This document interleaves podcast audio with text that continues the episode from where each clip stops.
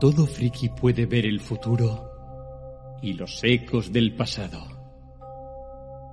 Podemos ver el paso de criaturas desde la infinidad de la hora, desde mundos como el nuestro, aunque levemente distintos.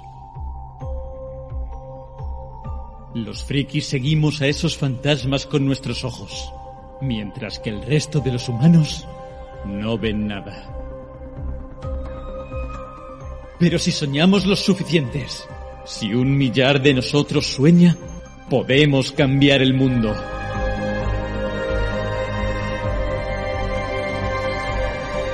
Soñad el mundo. No esta pálida sombra de realidad. Soñad el mundo como es de verdad, donde los frikis seamos reyes y reinas de la creación. Un mundo que gobernemos. Ese es nuestro mensaje. Hello Freaky Podcast, temporada 13.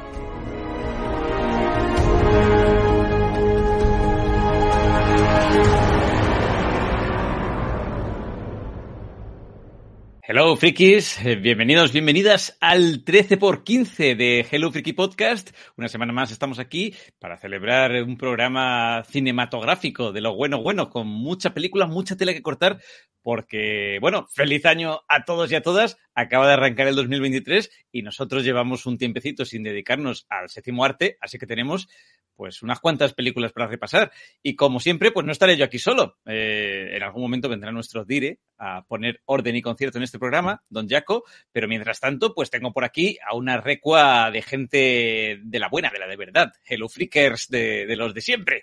Vamos a empezar por doña Marta, desde Valencia con amor. ¿Qué tal, Marta? y con calor. Con Em, calor. ¡Qué suerte! hola, hola chicos, buenas noches. Eh, vamos, llegamos a tardar un poco más en hacer programa de cine y nos explota todo en la cara. Esto ya parece cine de barrio. Sí, sí, porque yo creo que si nos dejaran acabábamos hoy a las 3 de la mañana. Así que vamos a ser súper veloces para traeros la súper cantidad de películas buenísimas que tenemos y eso que nos hemos dejado algunas por el camino. Alguna mala también, de, por aquello de hacer servicio público y ahorraros tiempo. Pero bueno, de eso se encarga nuestra compi Maite Araez. ¿Qué tal, Maite? Hola, un saludo a todos, compañeros, ¿qué tal estáis? Feliz año también.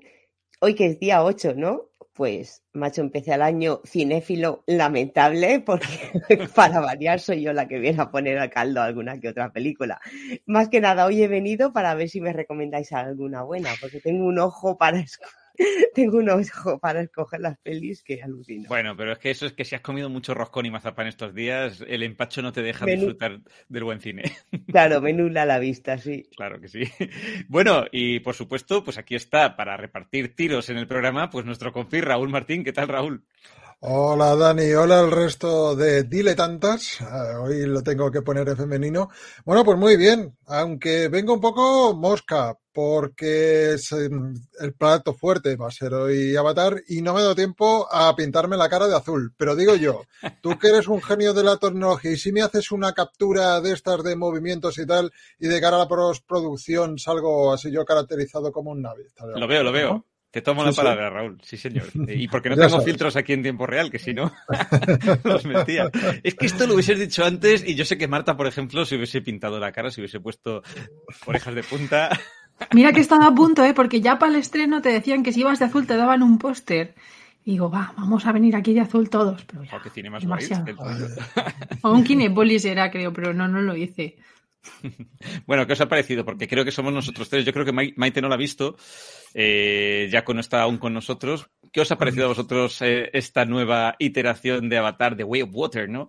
El sentido del agua que nos trae James Cameron, pues a ver, echando cuentas, de 2009 a 2022, pues 13 añazos prácticamente. Trece añitos. Entendiendo Sí. que Disney le ha tenido un poquito parada la producción y el estreno, que la película estaba preparada hace un tiempo, pero que ha estado haciendo un poco ahí encaje de bolillos con todos los estrenos de Marvel Studios y demás, cosa que a Cameron hace unos meses le cabreó, ¿no? Cuando le fueron retrasando este estreno.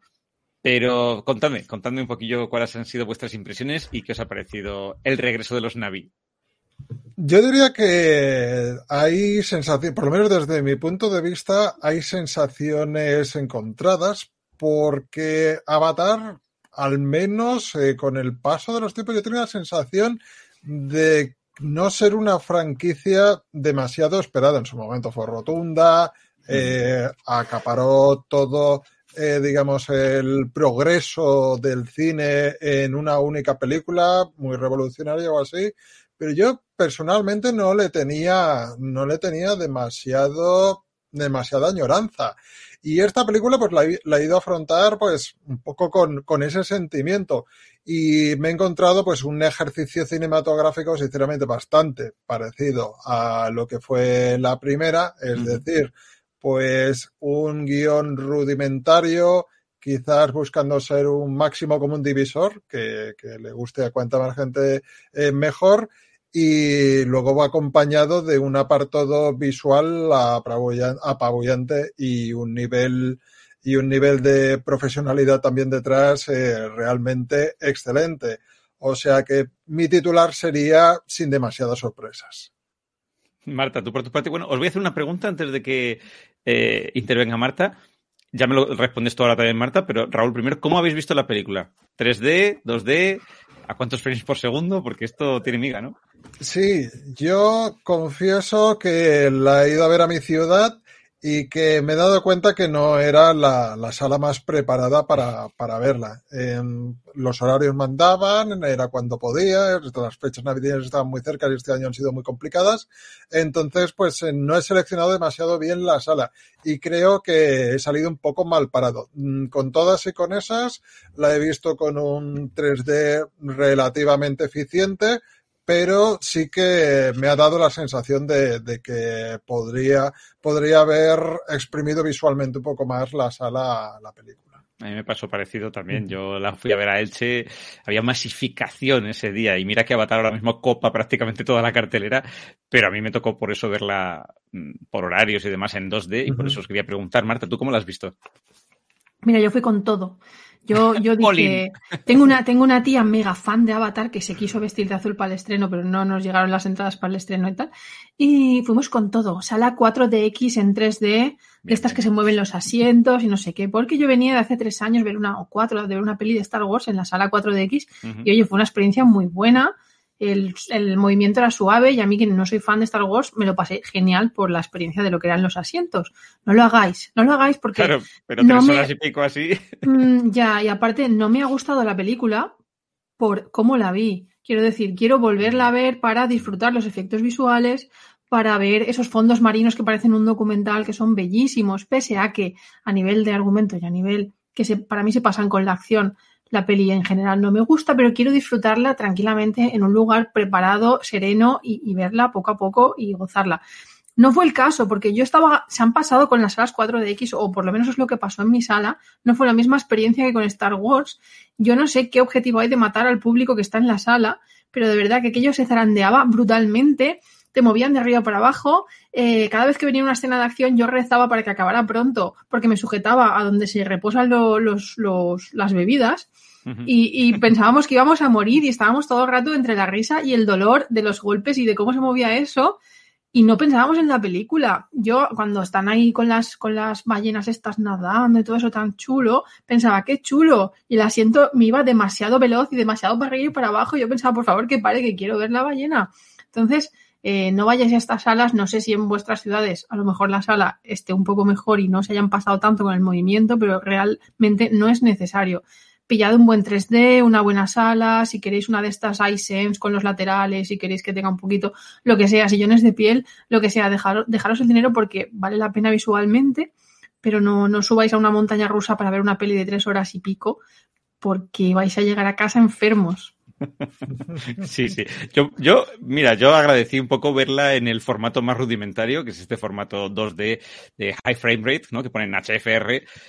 Eso sí, a 48 frames por segundo, que esto es una cosa que a mí eh, no me terminó de gustar personalmente. Yo creo que la estética cinematográfica tiene que funcionar a, 24 fotogramas por segundo. Ya me pasó, no sé si os acordáis, cuando estrenaron eh, las películas del Hobbit, que también las estrenaron a 48, y había quien decía, es como ver eh, a Ian McKellen ahí delante de mí, sí, pero parece que estoy viendo una obra de teatro, ¿no? Pierde la espectacularidad de, pues eso, de estar viendo una película. Eh, con todo y con ello, yo estoy muy de acuerdo eh, con lo que dice Raúl en cuanto a argumento, efectos y demás. que se incorpora por aquí nuestro jefazo, le voy dando paso. Y, y estoy contigo, Marta. Con respecto a lo que dices de tu tía, lo iba a haber dicho antes, ¿no? Con, con esta distancia temporal que ha habido entre la primera película y la secuela, yo recuerdo que con aquella primera película, efectivamente, la gente al principio no daba mucho bombo. De repente fue de las primeras, si no la primera película que todos pudimos apreciar en 3D. Yo recuerdo haberla visto en Barcelona con un sistema de 3D súper extraño, que todavía no estaban implementadas las gafas estereoscópicas de filtros estereoscópicos en, en los cines, en las grandes cadenas de cine. Y a mí me, me impresionó, ¿no? Y yo creo que se hizo muy viral por aquello, ¿no? Porque es verdad que la historia, eh, pues, eh, manejaba eh, muchos clichés, muchos tropos, no, no salía de su zona de confort, pero combinada con aquel, aquella revolución tecnológica, yo creo que la gente le volvió loca. Ahora, 13 años después, cuando ya estamos viendo otro tipo de películas, el CGI ha avanzado un montón y tal, yo tenía miedo de que ocurriese algo como lo que había ocurrido con Matrix Resurrections, que decía, bueno, si la película no aporta, porque Matrix también, otro de los grandes aportes que hizo fue la tecnología cinematográfica que empleó, ¿no? Y yo dije, si la historia va a ir por los mismos derroteros y la tecnología tampoco va a aportar nada nuevo, pues este avatar, mmm, aún así hay junkies de Avatar o fans muy fans, como tu tía, gente que es fiel a Avatar ahí a muerte. Mi tía ha visto diez veces la primera película. Eh... Estaba nerviosa por si no quedaban entradas y fuimos el segundo fin de semana. Es decir. Claro, claro. Pues, pues un poco eso. Y, y ya eso ha conseguido que esté, es que he estado viendo los datos estos días, eh, ya no sé si está entre las 18 películas o las... No de las si 10 primeras más taquilleras Sí, creo sí. que ha entrado ya. Una bestialidad.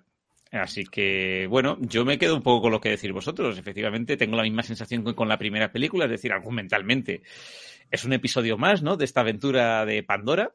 Eh, pero es verdad que tecnológicamente lo que dice Marta, o sea, es una belleza eh, abrumadora, eh, sobre todo esa, toda esa fase o ese fragmento de la película, ese segmento en el que los protagonistas están integrándose en una nueva civilización, digámoslo así, para no spoilear mucho, y están descubriendo pues esa, esas tribus del agua y todas esas imágenes subacuáticas y demás son una auténtica barbaridez, que diría mi abuelo, eh, y, merecen mucho la pena. Yo, yo salí muy, muy contento. Igual, de hecho, incluso me atrevo a decir que esas tres horas y poco eh, se me quedaron cortas en algunos aspectos. Luego es verdad que eh, la saturación de acción, yo ahí estoy contigo, Marta, también. Inicio, a lo mejor Raúl. Yo, decía, el, el, inicio lo han puesto al revés, quiero decir, de repente eran, era una película de acción, de guerra, pero a tope de tiros y de todo, nada más empezar, y yo pensaba, ¿y la introducción? Bueno, la introducción era esa, ¿no? Pero ¿qué pensáis de esto? Que fuera de repente una peli bélica que parecía el final de la peli, pero al inicio. Es que es una peli bélica, o sea, quitándose ese segmentito que digo, que es un poco más relajado, yo que sé, te está aportando algo nuevo, yo creo que James Cameron tenía súper claro que esto es una peli de guerra, de, de colonizadores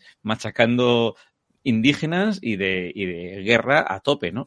Y el miedo que me da, también os lo dejo ahí para que me digáis vosotros dos qué opináis, es dónde nos va a llevar esto, ¿no? Porque se habla de otras tres películas por lo menos, aparte de las dos que ya hemos visto.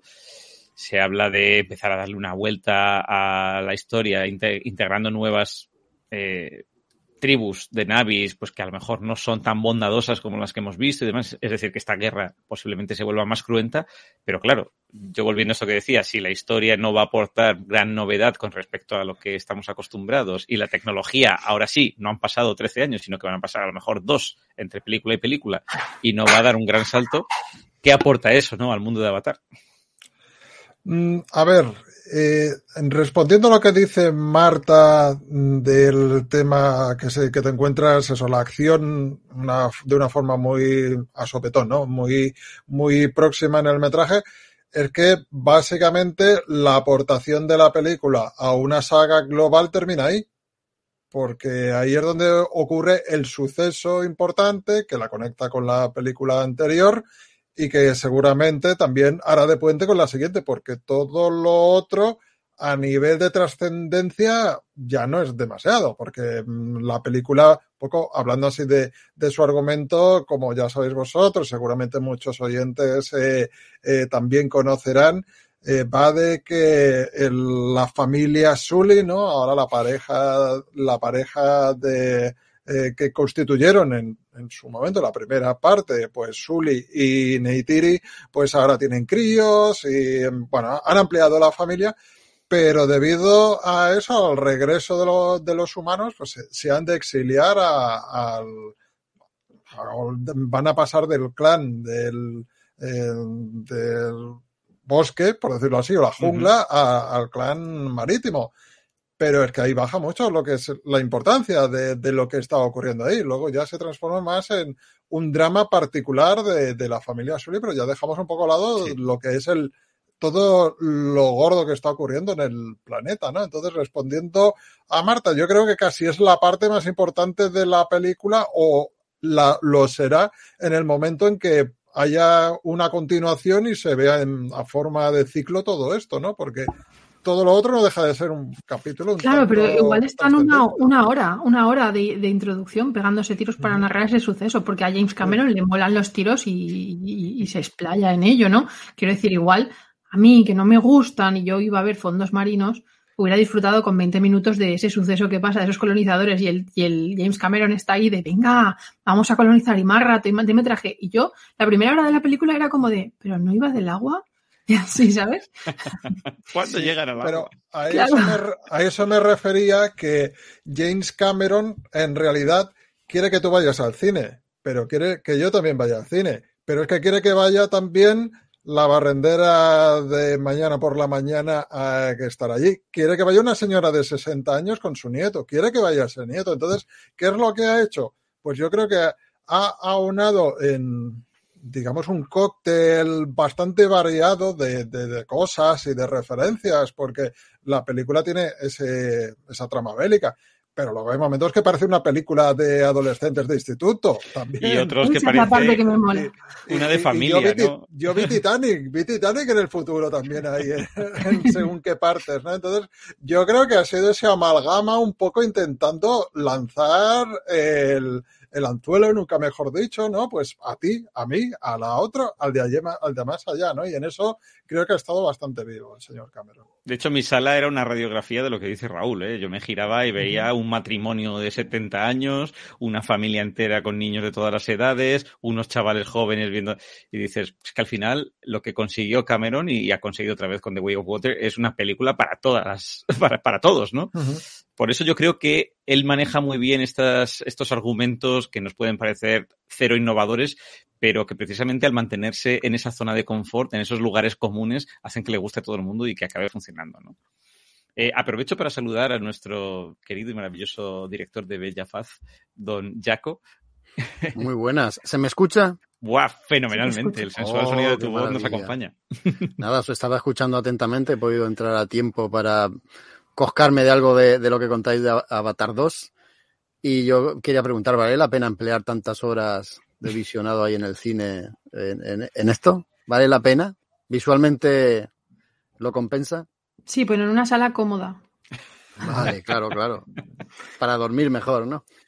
Yo creo que es de obligado cumplimiento si vas a ir a ver la película, pues irla a ver en una sala en 3D porque realmente la película está hecha para eso, ¿no? Es una innovación visual, nuevamente, que si la vas a disfrutar, pues eh, todo el que tenga Disney Plus, eh, no demasiado tiempo, ya la va a poder tener en su domicilio, se va a perder todo ese punto de, de innovación y que, que, yo creo que aquí el 3D una vez ya se ha superado el efecto del 3D y estando muy bien, eh, queda, queda en un plano mm, igualado al resto de, la parte gráfica, porque no sé si estáis conmigo, lo, donde también se ha trabajado mucho es en el modelado de los personajes en 3D. Ya no es solo el ambiente que hay alrededor de ellos, sino la forma en que los personajes pues se mueven, hablan, interactúan,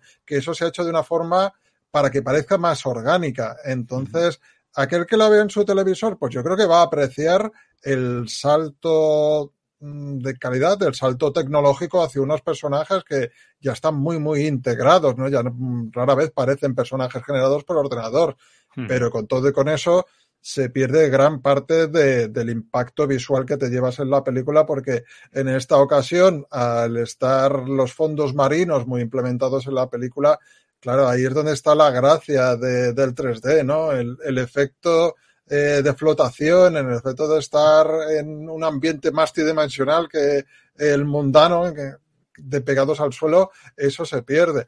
Yo, como he dicho antes, creo que es de obligado de obligado cumplimiento si te interesa algo el producto, ir a verlo en un cine en tres dimensiones o en un formato que, más o menos no puedas luego eh, reproducirlo en tu hogar. Claro. Hay que decir que sí, técnicamente es una barbaridad, ¿eh? incluso, incluso viendo el salto, ¿no? Con la primera Avatar, que es muy, como dirían los anglosajones, flawless, o sea, es una película muy fina donde no hay error, ¿no? Y yo recuerdo salir de, de aquel visionado en 2009 diciendo, acabo de ver eh, no, no, me esperaba ver una película de animación, ¿no? Que al final es una película de animación, es casi un, un, una bruja novata o Mary Poppins, ¿no? Una película de animación donde integras a humanos, a cuatro humanos. Es verdad que la primera tenía tropecientos humanos y esta, como se nota, ahí sí se nota quizá el presupuesto, el tiempo, la tecnología, como ha dado ese salto. Ahora hay muchísimo más eh, personajes CGI que humanos, que al final son casi eh, cuatro gatos extras, ¿no? Incluso los eh, antihéroes o los villanos de la historia son también CGI. Y claro, al final tienes una película brutal con lo que dice Raúl, eh, los efectos, la iluminación, las pieles de los personajes, esos modelados, es, es, es increíble, ¿no? Entonces, a ese nivel, Jaco sí que merece la pena ir a verla pero está claro que la gente no, no, espere algo que les provoque un esguince cerebral a nivel argumental, porque yo creo que he visto lo que decía Raúl, seguramente cuando veamos todo en conjunto, ¿no? Porque aquí no ocurre el error que yo considero que se produjo, por ejemplo, con la última trilogía de Star Wars, donde en lugar de plantearse toda la historia un poco como un único arco y tal, pues iban entrando y saliendo distintos directores con distintos planteamientos y le dieron muchas vueltas, ¿no? Aquí yo creo que James Cameron tiene bastante claro hacia dónde quiere ir, solo que lo ha dilatado para hacer una pentalogía que a mí personalmente me saca un poco de quicio, pero, pero yo creo que todos los las semillitas que va plantando tendrán su repercusión ¿no? a largo plazo. De todas, de todas maneras, Dani, déjame que haga una crítica al montaje de la película.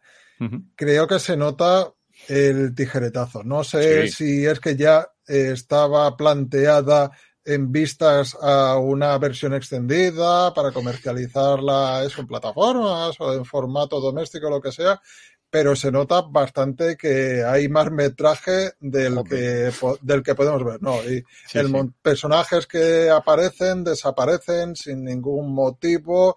Narrativamente va un poco más justita que, que la anterior y quizás ha sido eso un poco, pues han priorizado la espectacularidad y la contundencia y recrearse un poco en eso, sobre todo en los paisajes marinos, en posa quizás eh, algunas líneas argumentales que seguramente se han quedado por el camino. Y permitidme que os haga un- una pregunta. El tema de duración, se, tampoco ha sido una película excesivamente más larga que la anterior. En realidad se le han metido, se le han metido 30, 30 minutos más. Mira, por aquí lo tengo apuntado de 162 a 192 minutos ha ido. Eh, ¿Creéis que le ha hecho un flaco favor la duración? Porque mucha gente que la ha ido a ver, a ver, el tema de la duración creo que no ha dejado en distinto a nadie, ¿no? Y en algunos lados ha sido objeto de, de crítica. ¿Qué pensáis vosotros al respecto de, de esas tres horas de duración? A mí, a mí se me hizo larga, pero porque lo estaba pasando mal físicamente, quiero decir. Entonces creo que si hubiera estado en, una, en un asiento, claro, si hubiera estado en un asiento normal, bien, porque visualmente disfrutas mucho y es, es muy relajante en algunos puntos. Y ¿Te bueno, echaban agua, Marta? me- mira, me echaron de todo, me echaron agua, aire, me dieron golpes fuertísimos en la espalda, me, me movieron hasta casi caerme, me dolía todo. Y claro, al final se te hace larga, pero yo no estuve mirando la hora como en otras pelis que se te hacen más largas, incluso cuando son más cortas, entonces pienso que, que, que está hecha de forma que la puedes disfrutar y que tampoco acusas demasiado la duración. La veré en casa de nuevo cuando salga en Disney Plus y entonces os contaré. Sí, a mí tampoco se me hizo particularmente larga. ¿eh? Se me estaba haciendo muy larga al principio y luego una vez que entró en materia, eh, digamos que el, el- segundo segmento de la película se me hizo muy entretenido, ¿no? Todo ese aprendizaje con esta nueva tribu eh, acuática.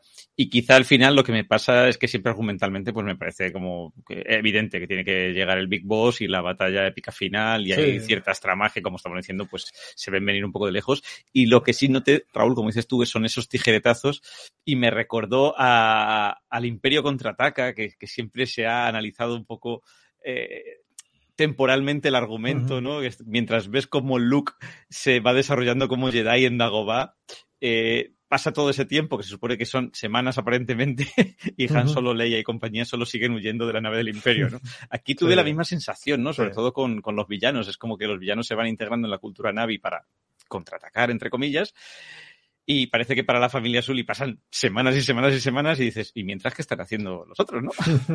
Pero bueno. Sí, no, eh, lo, luego decir un poco que al igual que ocurría en la entrega anterior, pues el tema ecologista eh, está muy presente.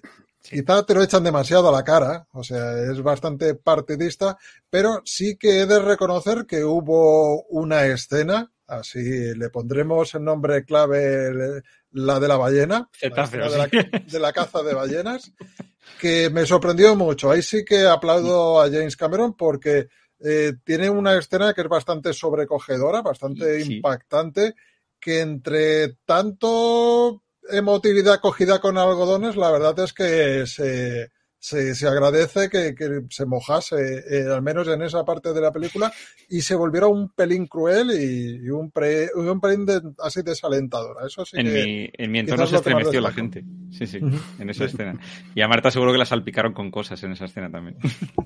Claro, yo decía, esto va de agua, aquí seca no voy a salir. Lo mismo me llovía, que me lanzaban a la cara, que las gafas 3D todas empañadas. No, no. Eso fue una aventura que ni Indiana Jones. Nunca más. Bueno, diré, bueno. te cedo el cetro de poder. Muy bien, yo me quedo con ganas de verla. Eh, estuvimos en, en, el cine, optamos por otra, que luego hablaré de ella, pero nos, nos echaba para atrás también la duración. En, en, realidad tampoco podemos ser jueces imparciales de la duración, solo si la hemos visto podemos valorarla y vosotros tres que la habéis visto decís que no se hace pesada. Así que me fío mucho de vuestro criterio y apunto que ese prejuicio tiene que pasar a un segundo plano. ¿Vale? Os hago caso, que tome nota James Cameron y que os dé vuestro pertinente pues estipendio, ¿no? vamos a pasar a los crímenes de la abadía, que al final va a durar más. Hablando, vamos a durar más hablando de Avatar que la propia película. Los crímenes de la academia. He dicho de la abadía, estaría pensando sí. en el juego aquel tan bueno de la abadía, la abadía del crimen. Pero no, le damos la vuelta al título y los crímenes de la academia. Maite, ¿tú eres la que lo ha sufrido? Sí, en este caso ha sido una de las primeras decepciones del año y además la estrenaron hace dos días, el día 6, o sea que la tengo fresquita, fresquita. Bueno, está escrita y dirigida por Scott Cooper, eh, pero está basado en, la, en, una novela de Louis Bayard. Es una película con un pedazo de reparto. Sale Christian Bale, Harry Mayling, Gillian Anderson, Toby Jones, Robert Duvall y muchos más, porque la verdad que el elenco es bastante famoso de todo. Y es una historia ambientada en 1830 en la Academia Militar West Point. Yo no sé eh, nada de academias militares, pero West Point, esa creo que la conocemos todos. Pues resulta que, han asesinado a un cadete. Bueno, lo han encontrado ahorcado y al principio piensan que es un suicidio, pero enseguida, o sea, eh, eh, lo descuelgan de la horca, lo llevan a la morgue y allí durante la noche alguien se cuela, le abre el pecho y le sacan el corazón. Entonces empiezan a sospechar que algo pasa y que es cuando piensan que el cadete de verdad ha sido asesinado, que no ha sido un suicidio. Pues para que le ayuden a solucionar el asesinato, llaman a Augustus Landor, que es un detective muy bueno, que bueno, ahora ya está retirado, pero que también fue cadete de esa academia de West Point y lo llaman para que intente resolver lo que, lo que ha ocurrido allí. Pues el tío este llega a West Point, que es una academia militar súper estricta. De hecho, sabe que le va a costar mucho intentar desentrañar algo porque los cadetes tienen miedo a hablar delante de los superiores, tienen miedo a las represalias o que eh, algo empañe y enturbie la imagen de la estricta academia, así que si saben algo no lo van a contar. Y entonces, tras una primera visita así que no queda muy satisfecho, pues Landor se va al bar y allí conoce a un cadete que se llama Edgar Allan Poe, sí, el escritor, que de verdad estudió allí y entonces pues lo han aprovechado el personaje y lo han metido en, en la película. Y entonces digamos que es una especie de Sherlock Holmes y Watson que se ponen a investigar. Y de eso va la peli, de intentar averiguar qué es lo que pasó con, con este chaval.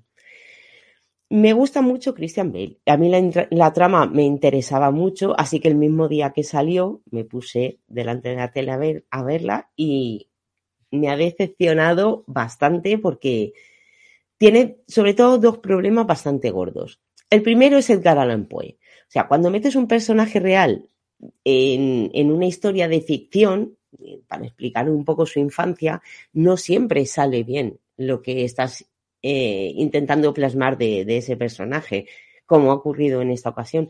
Y además le quitas muchísima atención a la historia, porque claro, si Poe es un adolescente, sabes que obviamente está vivo, no se va a morir. Entonces, buena parte de esa tensión y de ese misterio en parte desaparece. Y el segundo fallo que le veo es el propio misterio, que a menos que te pongas a darle una vueltecita y a pensarlo un poco, tiene un giro final que directamente te lo tienes que creer, porque sí, o sea, porque analizándolo bien, la historia tiene giros, o sea, tiene eh, fallos de guion bastante importantes. Además, si os quejabais de la duración de esta peli, esta dura dos horas y pico, pero es una historia que se podía haber contado perfectísimamente y es que además hubiera quedado mejor en una horita y media. Pero está repleta de planos y escenas alargadas porque sí, directamente, porque al director le apetecía o lucirse un poco o no sé en qué leches estaba pensando, pero se carga bastante el ritmo que tiene la historia, que no es una peli de acción, tiene, es una trama, una trama de investigar, de hablar con otros personajes, de ir atando cabos, o sea, si ya de por sí la trama es lenta, aunque pasan cosas, pero es lenta, te encantas con planos de tres minutos sobre lo fría de las montañas y la nieve, pues y mira que a mí me gustan las atmósferas así oscuras y eso, pero es que hasta para mí es demasiado.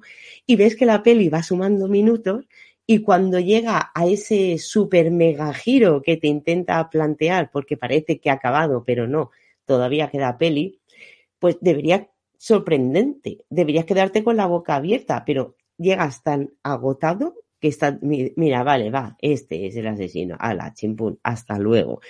Y el reparto está bien, o sea, Christian Bale está bien haciendo de este investigador alcohólico, atormentado por una cosa que le sucedió que no voy a contar, para que lo veáis vosotros.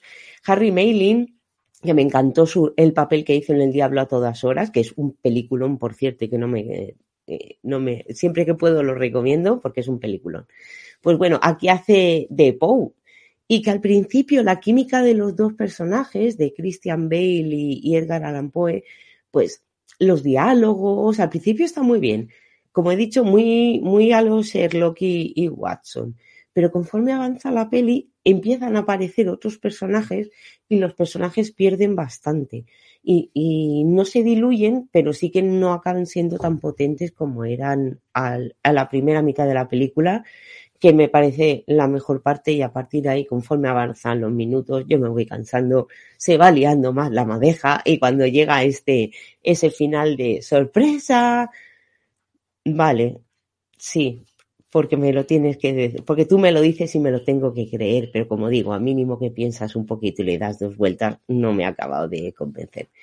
Así que no merece la pena. No sé si alguno más lo habéis visto, pero no merece la pena que sigamos hablando de esta peli porque tiene el listado que después es bastante largo y seguro que aporta algo más que lo que he traído yo. Atención al que le han pagado para hacer esa traducción de título como los de Antena 3, ¿eh? de, de Pale Blue Eye a Los Crímenes de la Academia. Totalmente que luego sí que de Pale Blue Eye se dice en la peli, o sea que puede tener hasta cierto punto sentido, pero claro, aquí, pues nada. A ver, si te pones a pensar, hay una academia y hay un crimen, pero que. Sí, bueno. Es que ya la palabra crímenes vende mucho, claro. Esto lo sí, han ido, han ido ahí a, a lo fácil. Eh, yo eh, hoy precisamente estaba viendo el, el, anuncio que sale ahí en Netflix, cuando claro. Netflix por su propia cuenta y riesgo te muestra un mini tráiler ahí en una esquinita de la pantalla y pensaba que era una serie y decía, Mm. ostras, Batman haciendo de, de, de Edgar Allan De detective. De detective. Y quería verla, pero mira, me has ahorrado, no sé lo que dura esta película, seguro que no tanto como Avatar, pero dure lo que dure, demasiado, ¿verdad? No sé, a lo mejor a ti te encanta, póntela, pero para mí es lo que te digo, en una horita y media hubiera quedado una peli redonda, te lo digo yo. Va, a ser que no. Prefiero ver otras cosas que por, por oferta no va a quedar. Vamos a pasar a la siguiente, que aquí creo que va a haber debate. Se trata de Pinocho, otra película que también está en Netflix, que estrenaron ya hace, creo que cosa de un mes, quizá un poquito menos de un mes. Por ahí va la cosa, pero era una nueva versión de Pinocho, esta vez mm, obra y gracia de Guillermo del Toro, que está detrás de, de esta película. Estéticamente también bebe de un tal Gris Grimley, que publicó recientemente, relativamente lo de recientemente, un libro con ilustraciones propias de Pinocho, ¿no? recreando la novela o el cuento clásico, como queráis decirlo, y basándose en esas ilustraciones y en esa estética y mezclándola un poco con la propia de Guillermo del Toro, pues ha salido esta película en stop motion que a los fans de la animación, pues yo voy a hablar por mí. A mí me ha encantado porque me ha ofrecido una versión distinta a la de Pinocho. He visto Pinocho en 40.000 películas y en 40.000 versiones distintas y me ha sorprendido. Y más este año que lo hemos visto recientemente en la versión es, de CMX sí. en Disney Plus, sí, sí. Sí, y, y, podemos compararlas y te digo cuál sale perdiendo. Y me, me ha sorprendido por ese tono sombrío, oscuro y, y, arriesgado también, porque que Pinocho más desagradable, ¿no? qué, qué, qué, forma tan rara y qué difícil acostumbrarse a él. Marta hace Es feísimo, es feísimo. No puede pasar de la primera mitad de la película, lo siento. ¿Pero por qué, Marta? Me pareció, y mira que me gustan las cosas así oscuritas y tal, pero es que me daba un cringe todo. Y es que además a mí la historia de Pinocho no me gusta. Y claro, venía de ver hace, hacía nada la de Disney Plus, que bueno, tiene sus cosas buenas, sus cosas malas, no, no es estupenda ni nada, pero, pero venía como de refrescar esta historia que de por sí no me gusta desde hace muy poco.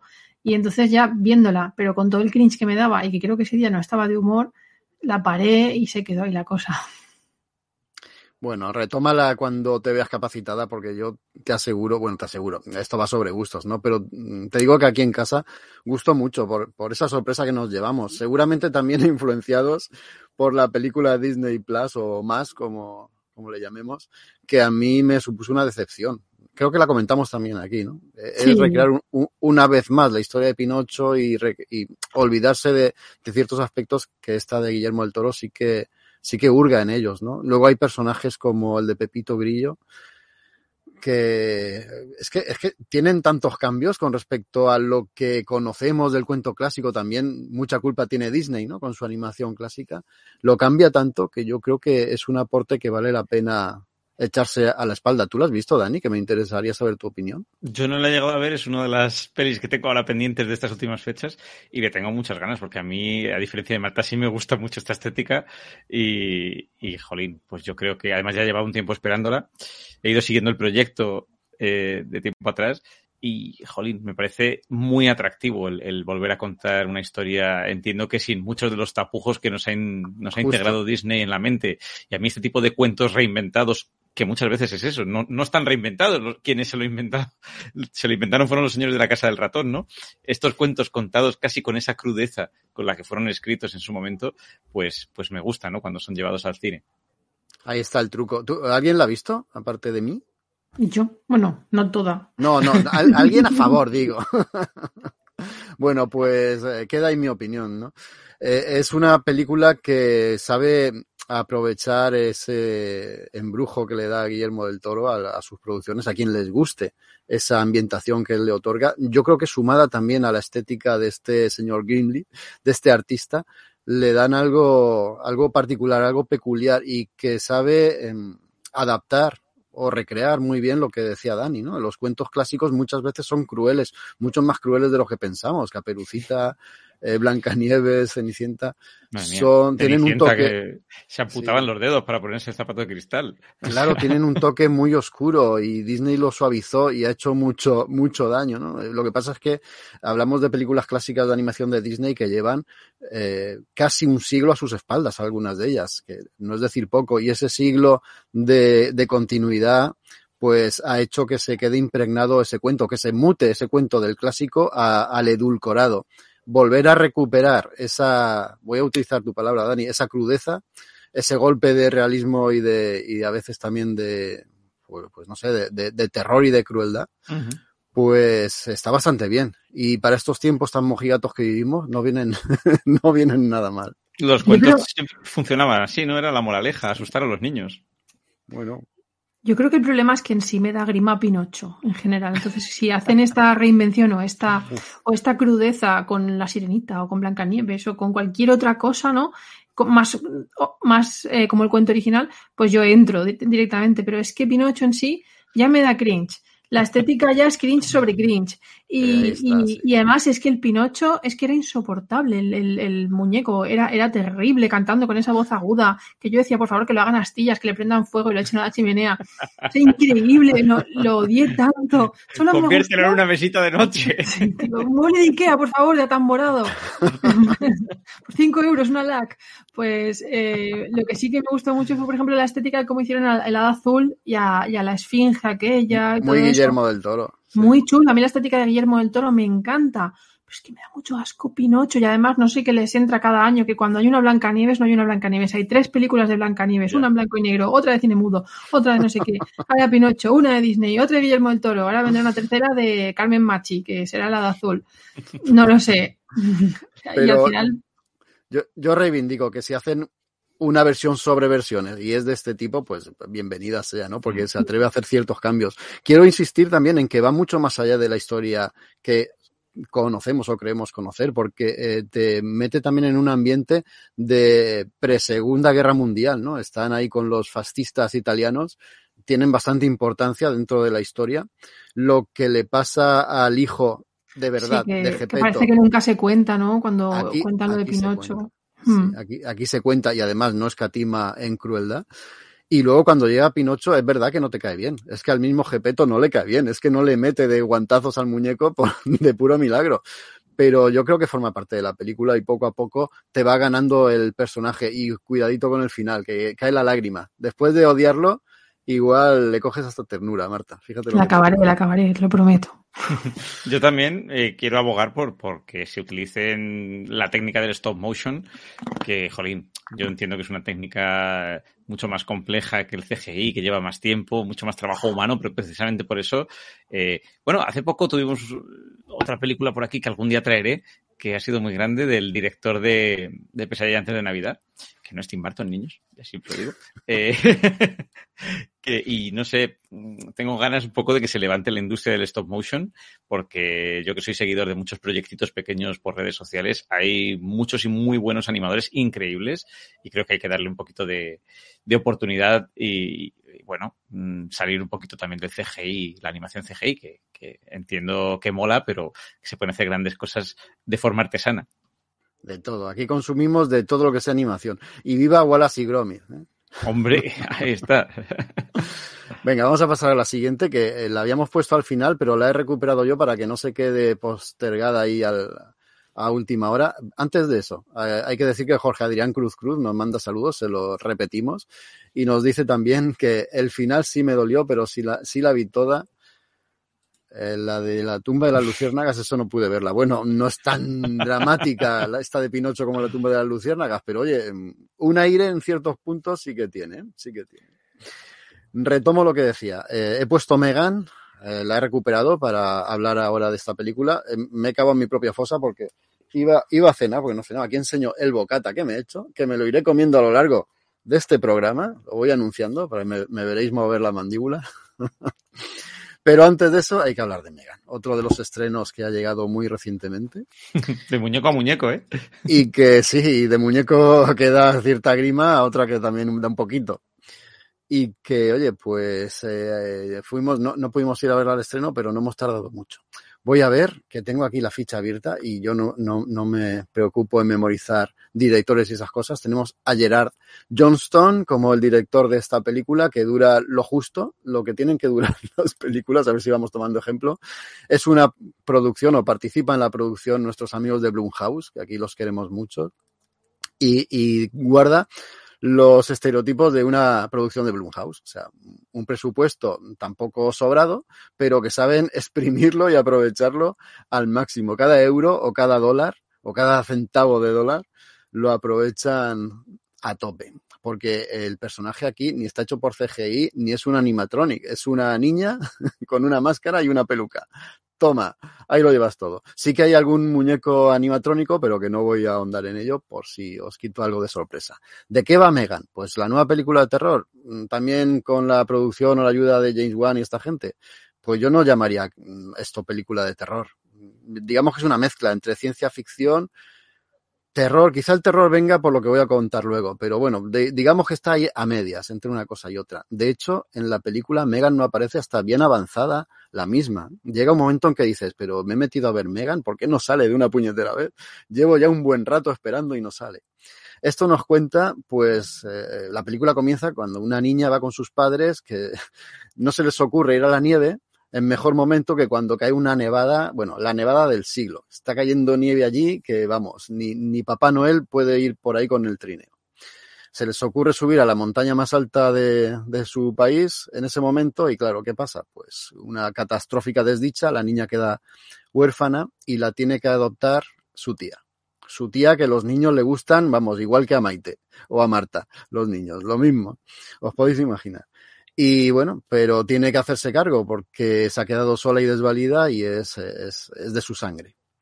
Y esta tía trabaja, eh, es una genio y trabaja en una fábrica de juguetes que han fabricado una especie de Furby, mm, no 2.0, 5.0, que es muy graciosa la película porque empieza con, con un anuncio de estos Furbies, ¿no? y, y la verdad es que molan un montón, ojalá los inventen.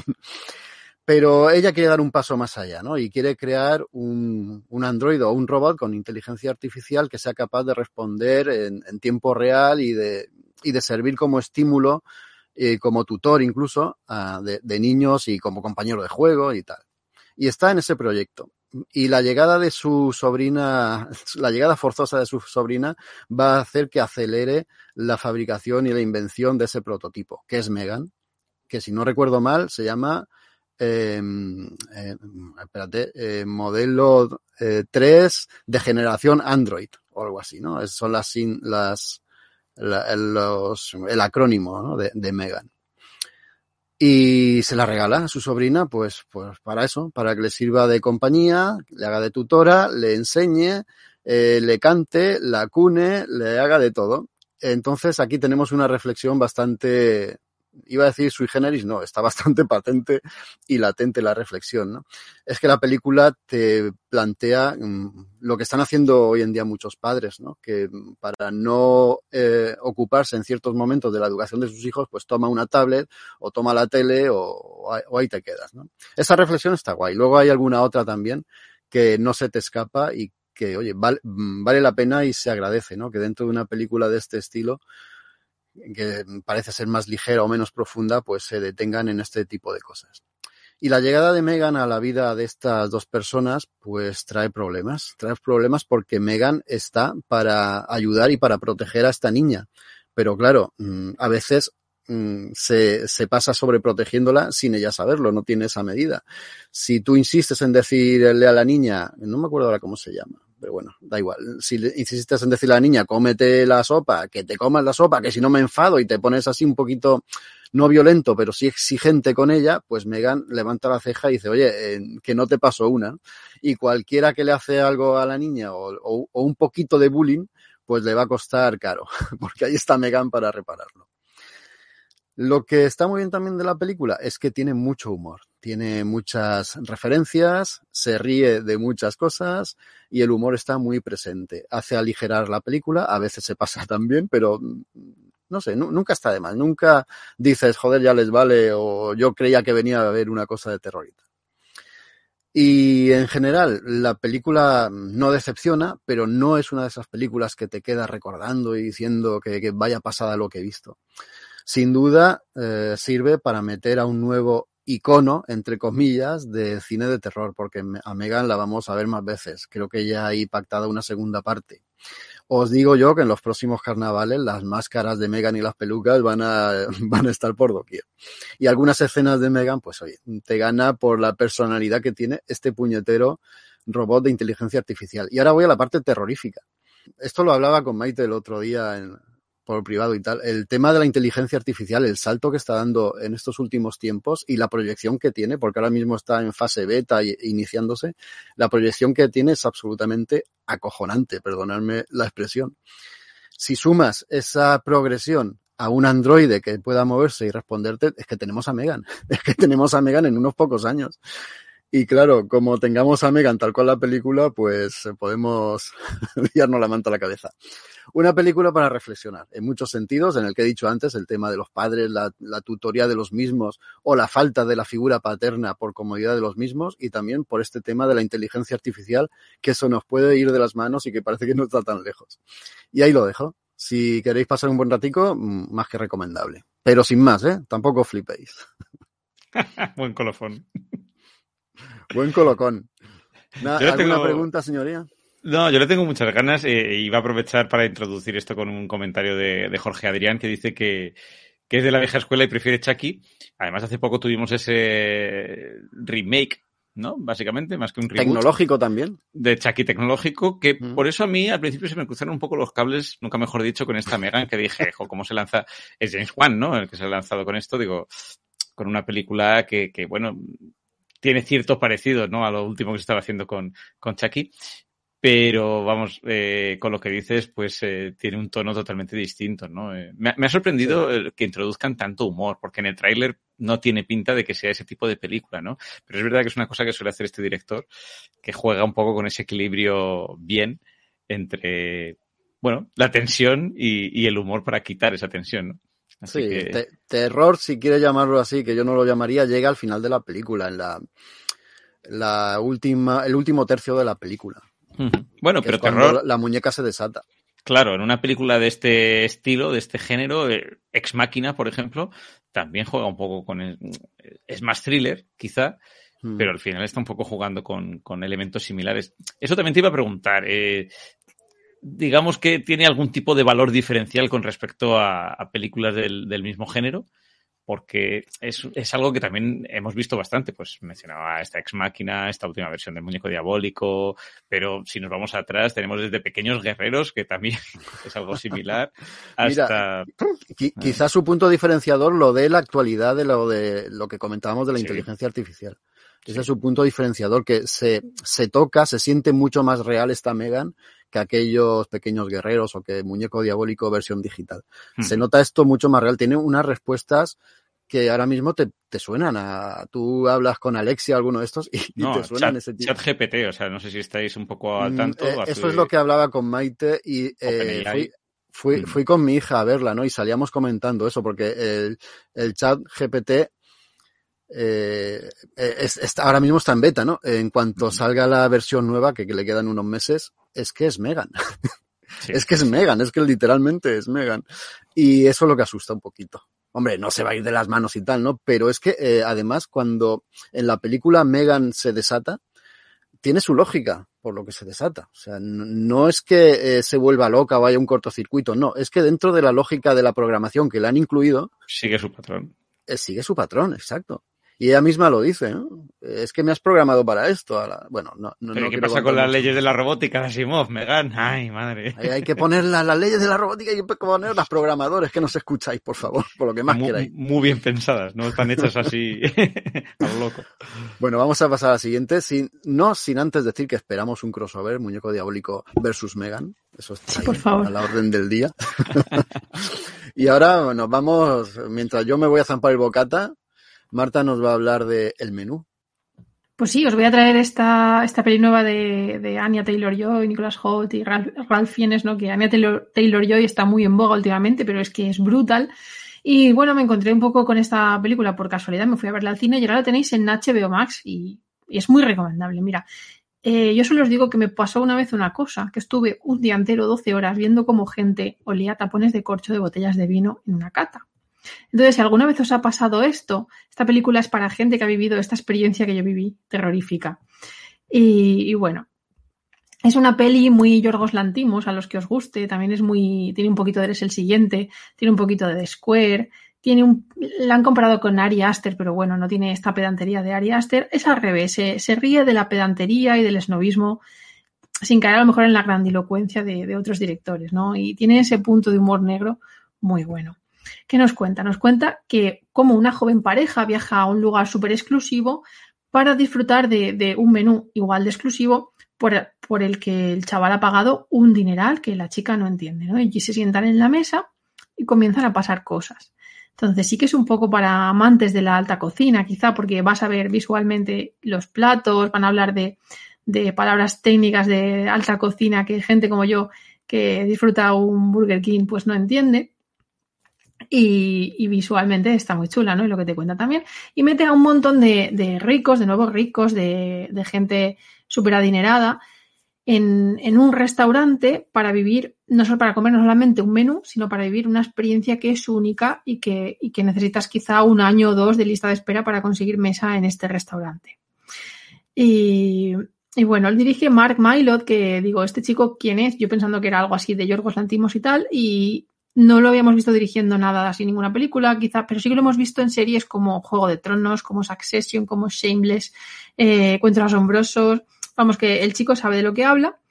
Y, bueno, mola porque al final en los últimos años ha habido un boom ¿no? de, esta cocina, sobre todo con el triunfo de las redes sociales, de Instagram, de no voy a disfrutar el menú porque a lo mejor entienda de cocina, sino porque puedo, porque me lo puedo permitir y puedo vivir esta experiencia, un poco de todo, ¿no? Porque de hecho vemos ahí gente en ese restaurante que ni siquiera disfruta de, esa cocina, sino que está ahí porque se lo puede permitir. Menos el protagonista, que sí que es un fan loco de ese cocinero y parece que se ha estado carteando con él y están pasando cosas. Y a mitad de la, de la comida, de esta cena que están disfrutando todos, vas conociendo poquito a poco a estos comensales y empiezan a pasar cosas turbias ahí dentro. Y parece que la cena no va a terminar bien. No puedo spoilear más porque si no entraría en spoilers. Pero pasan infinitas cosas. Es casi, casi parecería un capítulo un poco alargado de Black Mirror, pero sin que entre la ciencia ficción de por medio. Quiero decir, sería completamente factible todo lo que pasa ahí, porque también pone en crítica la autoridad esta que tienen los chefs máxima, como que nadie les puede contestar, como que pueden tratar como basura a la gente que está trabajando en su equipo, o incluso a los comensales, ¿no? Son como una especie de dios, que lo hemos visto esto también en Masterchef. Y, y bueno, últimamente también está muy de moda el tema de la cocina, lo hemos visto en fenómenos, en productos audiovisuales como de Bear, que lo trajimos, o como Hierve, y, pero son, son de otro modo quizá. En Hierve quizás sí que veíamos ese estrés y esa, esa altanería del chef. Y, y bueno, para gente que vea que la alta cocina o que algunos mundos son un poco snobs y quiera disfrutar de, de, una lección que se da asombrosa en esta película. La disfruté muchísimo, ya os digo, la vi en cines, la, no es demasiado larga, creo que dura una hora y media, una hora cuarenta, ¿no? Lo que dice Jaco, que es lo que tendrían que durar las películas. Y la tenéis ahora mismo para verla muy fácil, muy desde casa. La recomiendo 10 de 10, es brutal. Y Anya Taylor-Joy, como siempre, lo que os digo, brutal, como siempre. ¿Está ya en, en Disney Plus? En, estaba en HBO Max, me parece, creo. Eh, sé, que, sé, que, iba a pasar a Disney Plus. Lo iban a estrenar este mismo mes de enero. Pues sí, y tenía, me contáis, sí. Sí, yo le, te, le tenía el ojo puesto. Eh, lo que pasa es que me enteré que, que la, la, subían enseguida a la plataforma y me estoy esperando para verla. Yo no, no me enteré de... y, pagué, y pagué. Ay, qué pardilla. Después de escuchar tu, tu recomendación, pues con, con, más ganas. Y además que la Taylor Joy de esta no, nos tiene también encandilados. Estamos deseando ya que estrene la de Mad Max. Ya, la pues, y, y, en Última Noche en el Soho, que no la trajimos yo creo al final aquí al programa. Cierto. Eh, sí. que fue la última del señor Wright.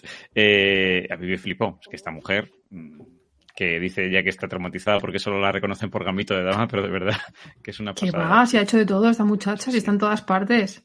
A mí ya se me olvidado sí. lo de Gambito, sí. Últimamente está a tope. Muy bien, Dani, dale tú con Mundo Extraño.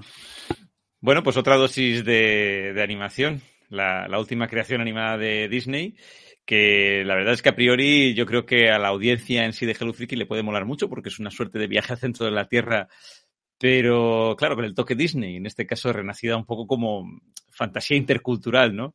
Y además como avatar también eh, enfocada hacia la crisis climática. Eh, a ver, pues aquí casi siempre hablamos de las últimas películas animadas de Disney. La última que trajimos, si no me equivoco, fue Raya. Eh, y sigo viendo que, aquí Marta, que también es Disney fila, sigo viendo un poco como un desequilibrio entre las pelis más clásicas y musicales de Disney, pues Frozen, Moana, Enredados, Encanto, eh, ah, Encanto creo que también la traje, eh, etcétera, etcétera, eh, que normalmente han sido tradicionalmente un éxito ¿no? de público, básicamente, versus pues las otras películas del estudio que, pues, pues, que son buddy movies, pelis de aventuras, pelis de ciencia ficción, pues por ejemplo, Raya, que decía, Big Hero 6, Bolt, Los Robinson, Chicken Little, o dos que sí que gustaron mucho, que fueron Zootropolis y Wreck-It Ralph y su secuela, que quizás sean un poco las únicas dentro de este grupo que han funcionado, ¿no? Eh, no, no, entiendo por qué, no entiendo por qué las unas funcionan mucho, las otras no, si ya Disney además no, no hace películas de animación enfocadas a un público infantil eh, prioritariamente femenino, ¿no? Entonces me, me, llama mucho la atención este fenómeno. En el caso del mundo extraño, pues eh, mola, mola mucho, ya digo que a priori encajaría mucho con la, con el perfil de la audiencia de Hello Freaky porque es una peli inspirada pues en las revistas pulp, las revistas de ciencia ficción antiguas, eh, con dos directores precisamente los encargados de, de Raya y El último dragón, que son Don Holly Quinn Guyen, que hacen, para mi gusto, bastante buen trabajo, planteándonos dos historias diferenciadas. Por un lado, una fenomenal epopeya de ciencia ficción, pues ya digo, el más puro estilo Viaje al centro de la Tierra, eh, por un lado, y por otro lado, pues tenemos una historia familiar que al final se resume en abuelo, padre, hijo, a ver quién sigue el sueño de quién y conflicto familiar sobre la mesa.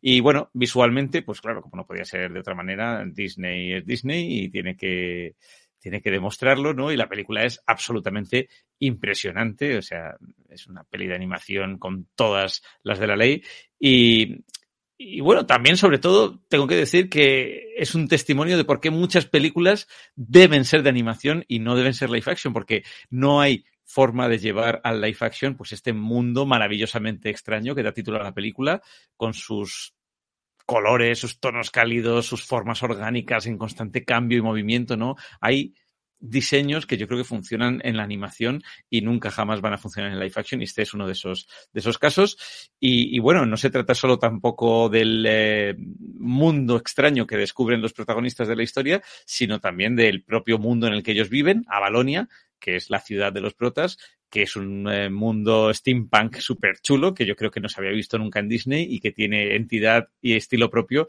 y mola mucho, ¿no? Y, y esto me recordaba un poco a algo que hablábamos Jaco y yo cuando estuvimos debatiendo sobre Raya y el último dragón, que es ese world building, ¿no? Que tienen algunas de estas películas, Rocky Ralph también creo que lo tiene, que es muy, muy genial. Y en el caso de, de Mundo Extraño, pues, eh, lo que digo, tiene un, estilo muy propio y muy, muy diferenciador esta película. En cuanto al argumento, pues ya digo, tenemos eh, a priori un padre y un hijo, que son Jäger y Searcher Clade.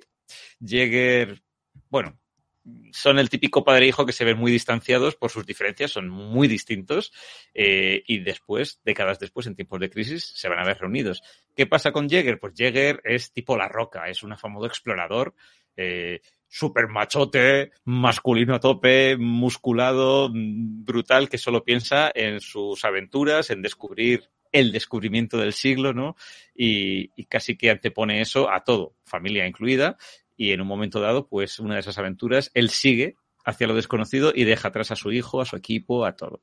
Eh, pues eh, 25 años más tarde tenemos a Searcher, que en aquella aventura había descubierto una especie de frutita que se llama pando, que son como unas uvas que eh, aportan energía y con la cual de repente en esos 25 años pues el mundo de Avalonia ha pegado un salto tecnológico importante, pero ¿qué pasa? Que ese pando empieza a morirse y bueno, pues Searcher se ve solicitado por la presidenta de Avalonia pues para eh, abandonar su idílica granja y embarcarse en una aventura para encontrar cuál es el problema del pando y por qué se está muriendo, ¿no? Que eso significaría el fin de la civilización humana tal y como ellos la conocen. Eh, arrancan una aventura y se encuentran pues con un mundo bajo unas gigantescas montañas que son como el límite de su mundo, que es una suerte de mundo jurásico y perdido, donde Searcher se encuentra con su padre y hasta aquí puedo leer, ¿no? Es una peli que a mí me ha gustado muchísimo, pero tiene un problema bastante importante, ¿no? Que es quizás ese conflicto de la familia Clade, ¿no? Que está un poquito metido con calzador en una historia de aventuras. Es decir, yo creo que si la película se centrase solo en esta aventura, en el descubrimiento de este mundo y en toda esa epopeya épica que ocurre, eh, de salvar el pando y demás, pues funcionaría muy, muy bien. Sería una película muy sólida de ciencia ficción y con ese mensaje medioambiental metido de por medio, etcétera. Pero yo creo que el conflicto familiar que se reduce a hombres que tienen malas relaciones con sus padres, eh, pues eh, no funciona. Pero no funciona por, no porque no mole el conflicto en sí, sino porque que de hecho hay escenas familiares grandísimas, que a mí algunas se me ha quedado ya para la historia del cine de animación, ¿no? Pero yo creo que tiene tan poco tiempo para explorarse este, esta parte del argumento, ¿no? De la familia, sus conflictos y demás, que, que, es una pena, ¿no? Es como que está todo metido, que venga, en hora y media tenemos que contarlo todo, la mega aventura épica y también el conflicto familiar. Que si hubiese sido una serie, por ejemplo, creo que habría dado más pie a desarrollar los personajes, las relaciones padre, hijo, nieto, eh, mujer, etcétera, perro de tres piernas. Eh, bueno, es que es todo. Este es otro tema a tratar, porque la película, como ya ocurriese con Buzz Lightyear y demás, ha habido muchísimo conflicto, entre otras cosas porque Ethan, el hijo de Searcher, el nieto de Jäger, pues es el primer personaje abiertamente gay de la historia de las películas animadas de Disney, eh, lo cual se toman con una naturalidad abrumadora. A mí particularmente me gusta mucho. Pero claro, la gente ha dicho, madre mía, eh, o sea, vaya elenco de personajes multirracial, vaya diversidad, perro de tres patas, hay de todo. Y ya solo se han centrado en eso y se han olvidado del resto de la película, ¿no? Ah, todos los niños van a ser gays cuando salgan de la sí, sala. Sí, sí, yo lo estaba viendo y estaba diciendo, madre mía, eh, no, no he visto nada en redes, pero debe haber estado la cosa, porque además hay una serie de escenas que pues ya te digo, lo más natural del mundo, ¿no? El chico llega, aparece el chico que le gusta, llega el padre, dice, ay, qué enamorados estáis. Luego hay un momento en el que el abuelo le dice, ¿te gusta alguien? Y, y Ethan dice, pues hay un chico, ¿qué tal? Y el abuelo, que además es el abuelo y lleva 25 años perdido y eh, lejos de la sociedad, dice, pues claro que sí, hombre, pues a ese chico le tienes que enamorar, no sé qué. Y dices, normal en el día de hoy, pero estoy seguro que la gente ha estado no, pues no, yo no he leído nada tampoco, no, ¿eh? Yo no, he leído, no he leído mucho en, en, esferas españolas, pero en esferas claro. norteamericanas sí que ha habido, bueno, ya sabéis que hay mucho más conservadurismo y demás, y sí que, como siempre, no tanto como con Buzz Lightyear, ya os digo, que fue una brutalidad, y ya ves tú, simplemente por el hecho de que tenía dos madres, no, no, porque era su amiga, ¿no? Y porque fue un pico de esto de, bueno, adiós, pum, ya está. Y que, que no, era ni protagonista el personaje, sí, o sea, que era súper secundario, o sea, que daba súper igual. Fijaos que en este caso tiene, podría tener como más peso o tal, pero bueno, a mí sí es verdad que llama la atención también la diversidad de personajes que hay, la multirracialidad, que hasta el perro, pues eso, eh, le falta una patita y demás, pero yo creo que todo funciona, o sea, está súper bien conectado. Esto ahora cuando hablemos de Matilda, Marta, pues también un poco ahí. Dani, escucha, pero ¿le pasa algo al perro en la película? Le falta una patita. No, tranquila, Marta, la puedes ver con total ver. confianza. El perro es lo Cali mejor. Lo Calificación mejor para todos los públicos. Sí, sí, el perro, ¿cómo se llama? Legend, creo que se llama. Es, es, es, es una leyenda. El perro no le pasa nada. Por lo menos durante el metraje. No se le ha dañado. En fin, pues que es una peli que mola. Más allá del tema de, de, la homosexualidad, yo creo que precisamente plantea temas muy interesantes como ese, pues, mostrar diversos tipos de masculinidad, que también es importante, ¿no? El abuelo súper machote, el nieto abiertamente gay, súper, no sé, moderno y tal, el hijo intermedio y padre de nieto, eh, Searcher, pues que es un tío que no quiere seguir esa masculinidad casi tóxica de su padre, es mucho más inteligente, no le gusta ser explorador, quiere ser granjero. Y a mí por eso ese mensaje me gusta más incluso que la aventura, a diferencia de lo que mucha gente pueda, pueda criticar. Pero en definitiva, como todo no, digamos, compacta bien, pues yo creo que el producto podría haber brillado mucho más y, y me da penica. No sé si le falta media hora de metraje eh, o hace falta que hubiese sido una miniserie o algo así. Sí, a lo mejor le hace falta algo más de originalidad en lo que es la historia. Lo que Hmm. es la historia. Eh, yo voy por la mitad, Dani. Me hicieron quitarla aquí en casa porque no estaba gustando. A mí, a mí sí me estaba gustando. Es que tiene una- un arranque incluso lento y trastabilla. No sé, a, mí me estaba gustando el arranque y todo. Eh, nos llamó mucho la atención toda esa diversidad que hay sexual, la, mul- la pareja multirracial de los protagonistas, Mm. El, el perrete, efectivamente, todo eso nos hizo, nos llamó la atención, no digo, nos, nos, nos hizo gracia, pero también nos llevó a, a preguntarnos, oye, no hemos oído nada en redes de que le hayan dado palos a esta película, ¿no? Porque no, es- Sí. no ha sido una peli nada taquillera. Ha sido, esta ha sido otra cuestión. Yo no sé si ha sido, como ocurriese con otras pelis de Disney, eh, poca promoción, por parte de la propia Puede Disney. ser. Enseguida ha dado el salto porque recuerdo que estaba prácticamente anunciándose en cines y, y a los dos días estaba en Disney Plus. Estaba en la plataforma, sí. Ha sido algo raro. Y sí, y, y coincido contigo. ¿eh? Me da pena que no haya te- tenido más trascendencia o que no llame más la atención por el trabajo que tiene detrás en cuestión de lore, como se llama ahora, ¿no? Sí, sí, sí. Ese mundo que tiene de, de steampunk, ese, esas plantas energéticas, no sé. Mola, ¿eh? Es, es una pasada. Luego el mundo este que descubren, todo, eso está súper trabajado, súper cuidado. Hay mucho ahí detrás. Y sí que da para una serie de novelas, para una serie o para muchas más cosas, pero me imagino que igual se queda ahí por el poco éxito que ha tenido. Bueno, he estado viendo un artículo sobre películas que Disney y Pixar han cancelado en casi la última década. Y era una brutalidad de pelis que yo me acuerdo que anunciamos incluso en su día Hello Freaky. Tal, no, la próxima Newt, una peli sobre salamandras, eh, tal, no sé qué. Y digo, ostras, que de pelis se quedan en el tintero eh, y las que deben de salir adelante, pues yo creo que Disney las debe de calificar de vamos con todo con esta y esta, bueno, pues sí, la producimos, pero eh, déjala pasar, ¿no? Eh, de esto se quejó mucho, lo diré, el director de Los Increíbles, es que no sé qué película dirigió para Disney, que por lo visto tampoco le hicieron nada de promoción y demás, eh, porque querían que dirigiese otra y dijeron como, bueno, tú haces esta, sí, sí, porque está en contrato, no se la promocionaron y venga, a lo siguiente. Qué mal. Entonces seguro que hay muchas guerras internas que desconocemos, ¿no? Seguro, seguro. Pero como lo desconocemos, lo dejamos ahí y le damos paso a Maite que nos hable del Mañana es hoy. Otro peliculón que ha visto. A ver, esta ya sabía lo que iba a ver, entre comillas, porque es una peli española sobre viajes en el tiempo, que los viajes en el tiempo no solo ocurren en Estados Unidos ni en Winden, o sea, en, aquí en España también tenemos saltos temporales.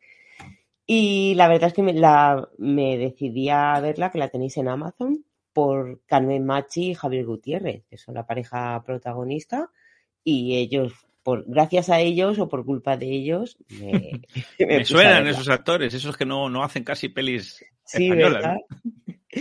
Bueno, pues la peli está dirigida por Nacho Velilla y está ambientada en el 1991 y trata sobre una familia que vive en Madrid. Es la típica familia padre, madre y tienen dos hijos adolescentes, un chico y una chica. Es el verano y la familia, como todos los madrileños, se van de vacaciones a un pueblo del Mediterráneo. No se especifica cuál, pero vaya, cualquiera que viva en una zona de playa de la zona lo va, se va a sentir identificado, pero desde el primer, eh, desde el primer minuto. Bueno, llegan ahí, están en la playa. El padre y la hija no se llevan muy bien, chocan bastante porque es un padre chapado a la antigua, es muy machista. Ella es una adolescente que se quiere comer el mundo, más liberal, o sea que tienen caracteres bastante, bastante opuestos. Y entonces en, en, la en la playa se pelean y la hija se va de la playa. Y el resto, bueno, Javier Gutiérrez, Carmen Machi y el hijo, pues se, se quedan ahí en la playa y deciden alquilar un patinete. Pues allá que se suben los tres, al principio es todo, ¡ah, mira qué guay nos lo pasamos, qué divertido es esto! Pero de pronto se desata una tormenta con rayos, un montón de aire que cada vez los va alejando más de la costa, las olas enormes que casi está a punto de matarlos a todos, pero parece que el, el, grueso de la tormenta pasa y consiguen llegar a la orilla. Y cuando llegan a la orilla, ven que todo es así un poco extraño. Hay chicas bailando en la playa reggaetón, hay chicas en toples, que el padre se queda diciendo, madre mía, aquí tetas en la playa, qué susto. hay gente con piercings en la nariz y de pronto se dan cuenta que están en el 2022, que han pasado 30 años desde que cogieron el patinete y volvieron, han pasado 30 años. Pero claro, ¿dónde está su hija? Porque la hija se peleó con el padre y no subió. Pues todo eso es lo que va a intentar resolver esta peli. Como he dicho, yo no esperaba mucho de la peli, o sea, iba a ver lo que me imaginaba por dónde iban las cosas, iba simplemente pues a disfrutarla, a apagar el cerebro y ya está, pero es que ni aún así, ni aún así. Por supuesto, lo que más me apetecía ver de la peli era el choque temporal, cómo había cambiado todo en 30 años, que sí es cierto que al principio, sobre todo, tienen alguna cosilla graciosa, pero luego pienso que no lo acaban de explotar nada bien y parece que eh, solo hemos avanzado en tema de móviles. Hay un montón de cosas sorprendentes, anuncios, televisiones de plasma y tal, y parece que solo están flipados, que si el WhatsApp, que si tienes WhatsApp, que si tienes Insta, que si tienes TikTok, y no sé, daba para mucho más juego toda, toda esta tecnología vista desde alguien del 91. Y la peli empieza como una comedia bastante absurda, que eso es lo que me esperaba, pero acaban mezclándolo con un drama que a mí personalmente no me acaba de cuajar para nada y que considero bastante innecesario. Para que no sea todo un dramón, intentan seguir con el humor, porque para que intentar solucionar esto del viaje en el tiempo, eh, acuden a visitar una especie de medium y su ayudante, que son Antonia San Juan y Silvia Abril, que mm, súper sobreactuadas las dos, que me parece que intentan ir de graciosas, pero se pasan de vuelta, ¿sabes? O algo te hace gracia hasta que dices, bueno, aquí ya el límite os habéis pasado un poquito. Como digo, muy, muy sobreactuadas las dos. Los adolescentes son hostiables los dos, pero bueno, ya sabéis que mi problema con los adolescentes, eso ya no debería de sorprenderos. Y el final es un, es un deus ex máquina porque no sé, intentan explicar lo de los viajes en el tiempo, o sea, intentan darle una explicación lógica, entre comillas, dentro de toda la absurdez de la peli que es, pero lo empeoran más. O sea, casi hubiera sido mejor, vale, hemos viajado en el tiempo, ya está, venga, déjalo ahí. Pero ese girito de tuerca que intentan darle con la explicación de por qué pasa todo, me sobra por completo. Y yo lo único que salvo, pues por lo que me había llamado la atención la peli. Carmen Machi y Javier, que me parecen que están súper bien, aunque el material que trabajan no es el mejor del mundo. No sé, Marta, ¿tú también la has visto? ¿Te has quedado con ese mal sabor de boca? No te escucho. Yo es que ya está. Yo es que la vi hace más tiempo y, y creo que no me acuerdo demasiado, pero bueno, pasé una tarde agradable, sin más. Y que es cierto que tanto drama le sobraba, porque es que siempre me pasa lo mismo, que yo lo que quiero es reírme un rato, ver a Carmen Machi, ser Carmen Machi, ya está, si es que no me hace falta nada más. Y empezaron lo que tú dices, a lo mejor a meterle demasiada complicación al argumento, que no hacían ninguna falta. Sí que me molan mucho detalles, como lo de que sea una dana el que provoca el que provoca el viaje en el tiempo, ¿no? Que se lo lleve una dana, que al final los que vivimos en costas de aquí, de Alicante, de Valencia y todo eso, sabemos lo que sufrimos con las danas.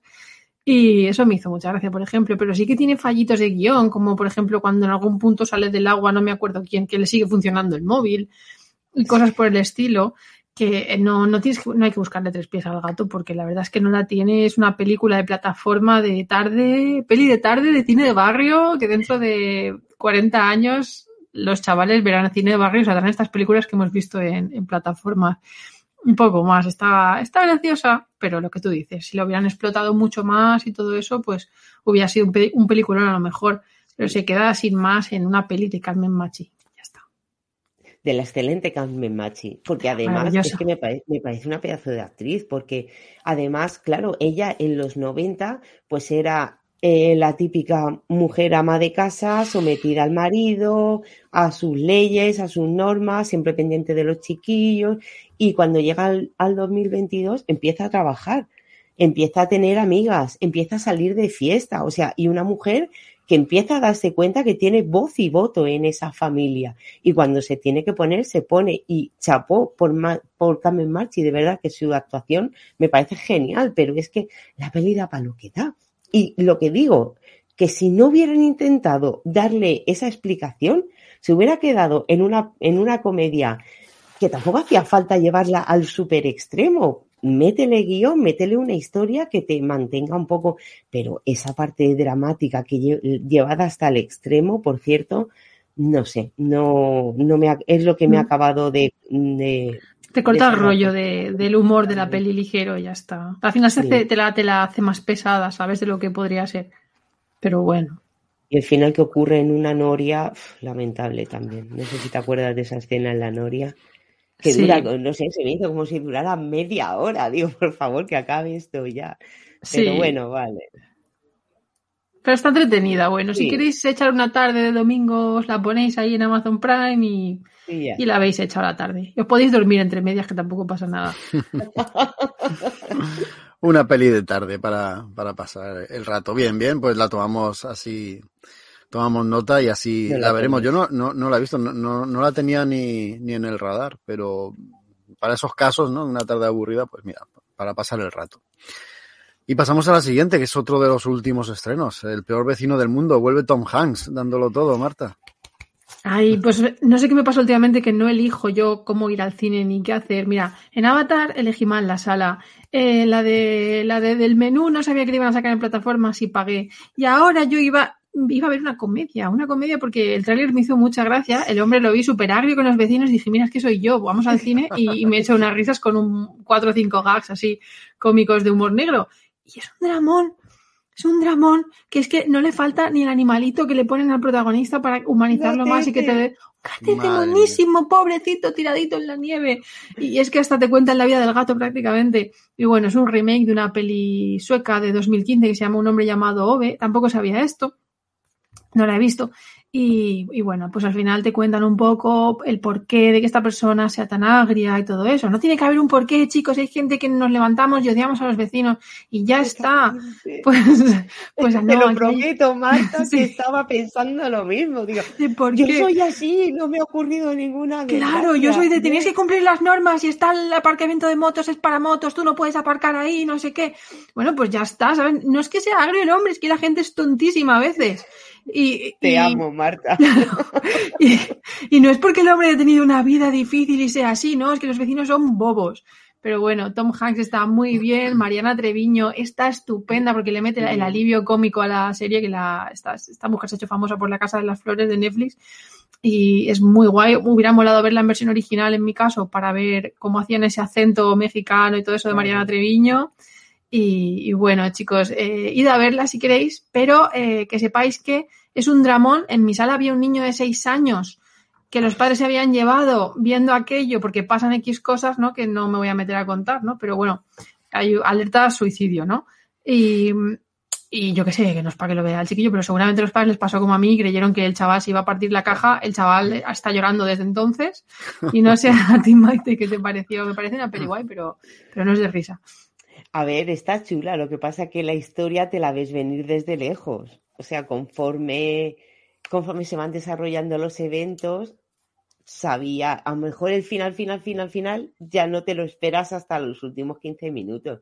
Pero lo que es el desarrollo de la historia, cómo va evolucionando el personaje, para mí me pareció blanco y en botella. O sea, y aún así, lloré.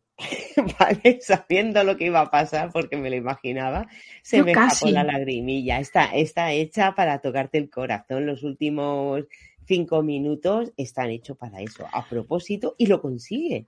Claro, pero es que venimos de, de Mark Forster, ¿no? Que yo no sabía quién era hasta que me he puesto a mirarlo. Y es que ha hecho Christopher Robin, lloré. Descubriendo nunca jamás, lloré. Lloré. Y luego Guerra Mundial Z, que se equivocó un día y se metió en el proyecto, ¿no? Pese a Pero- lo mala que era. Esa, esa me dormí. Pero, pero es que es un director que de estos de porno, porno sentimental, que vas al cine y te va a obligar, así te va a apretar la tuerca hasta que llores. Y si no lloras porque te dan igual las personas, pues te mete un gatete. Entonces ya lloras porque pobre gatete. Es así.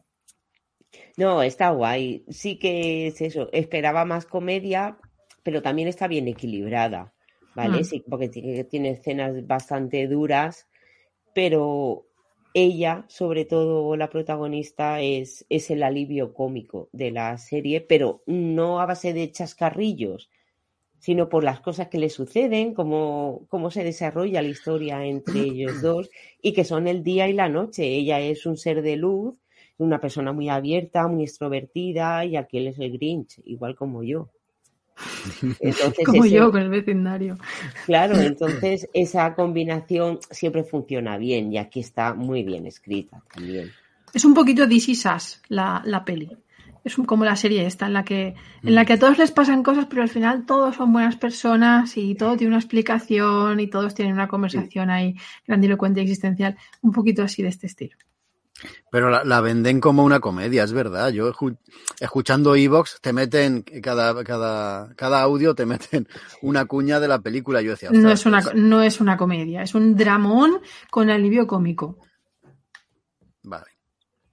Tomamos nota, ¿no? Eh, habrá que ir con un estado de sí, ánimo sí, adecuado, porque si vas así un poquito bajo, voy a ver una comedia para venirme arriba, bueno, ya.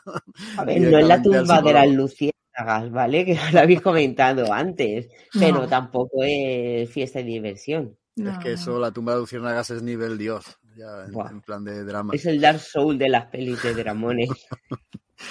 Ya te digo. Y a ver qué nos cuentan Raúl y Dani de la segunda parte de Puñales por la espalda, que está ahí en Netflix y yo también estoy a puntito de verla, pero nunca me decido. Contad, contad. Bueno, pues como dicen los americanos, vamos con un Whodunit, ¿no? Una de estas películas en las que hay un grupo de gente y tenemos que descubrir qué es lo que ha ocurrido y sobre todo quién es eh, el asesino, ¿no? Esta Puñales por la espalda, el misterio de Glass Onion, es la secuela que nos de Puñales en la espalda, que nos llega unos años después, Puñales en la espalda es 2019. Y bueno, pues tenemos aquí un nuevo caso del gran detective Benoit Blanc, ¿no? Este personaje interpretado por Daniel Craig, ¿no? Que está pues etiquetado como el mejor detective del mundo. Esta vez se traslada la acción a una pequeña isla griega, propiedad de un multimillonario, y vemos un poco eso, ¿no? La historia nos narra como Miles Brown, este adinerado y acaudelado señor, reúne a un grupo de amigos durante un fin de semana y bueno, pues un poco a los amigos de Peter, ¿no? Los tiene para tenerlos eh, entretenidos, pues eh, tienen que resolver el misterio de su propia muerte. Lo único que ocurre es que al parecer pues hay más de uno y más de dos de los invitados que tienen motivos para desearle una muerte real, ¿no? Y aquí es donde empieza la situación a complicarse. Bueno, pues un poco eso, es una película que empieza con el canon del Judunit, eh, siguiendo la rajatabla, con unas actuaciones que mm, sí que continuamos la tónica de la película anterior, ¿no? Que es reunir un casting al menos eh, de personas eh, vistosas, ¿no? Tenemos aquí a Dave Bautista, a Edward Norton, ha citado antes eh, Daniel Craig, Kate Hudson, no sé, Janelle Monet, por ejemplo, lo tenemos aquí. Quizá un pelín más inferior de celebridad que en la película anterior, pero bueno, pues también son caras que al fin y al cabo pues son, son, son conocidas, ¿no? Muchas están casi por estar, porque creo que su nivel interpretativo pues eh, no está a la altura de lo que hemos visto. Yo a Daniel Craig le he visto mejores papeles y sobre todo un actor que hace unos años veneraba como era Edward Norton, pues aquí me ha decepcionado un poquito, ¿no? Por, por el, el, papel tan, tan insulso que, que hace, ¿no? En esta ocasión también me ha parecido que los móviles que, cargan los personajes a la hora de hacerla, de tener motivos para matar al protagonista o no, pues son, no son tan sólidos como en la película anterior. Y luego al final sí que claramente lo veo la, la peor parte de la película por, por eso, ¿no? Porque pierde toda la complejidad que, que se ha ido construyendo poco a poco, ¿no? No quiero decir que sea una película mala, al contrario, a mí me ha gustado mucho, porque tenemos, por ejemplo, el personaje de Janelle Monáe, ¿no? Esta Andy Brad, que es un personaje, es una chiquita así muy maja, muy angelical, pero que poco a poco va haciendo diferentes registros a lo largo de la película. Y oye, pues eh, casi decir que con perdón de Daniel Craig se, se echa la película a sus espaldas y, y es un gusto verla en pantalla, ¿no? El guion, me he metido con la parte final, ¿no? Que es la que me parece un poco más previsible y tal, pero hasta que llegamos ahí lo he encontrado muy elaborado. Eh, la verdad es que me ha parecido que está construido de una manera perfecta para mantenerte entretenido durante las eh, dos horas y algo que, que dura la película y en ese sentido yo lo destaco como entre las partes más, más positivas, ¿no?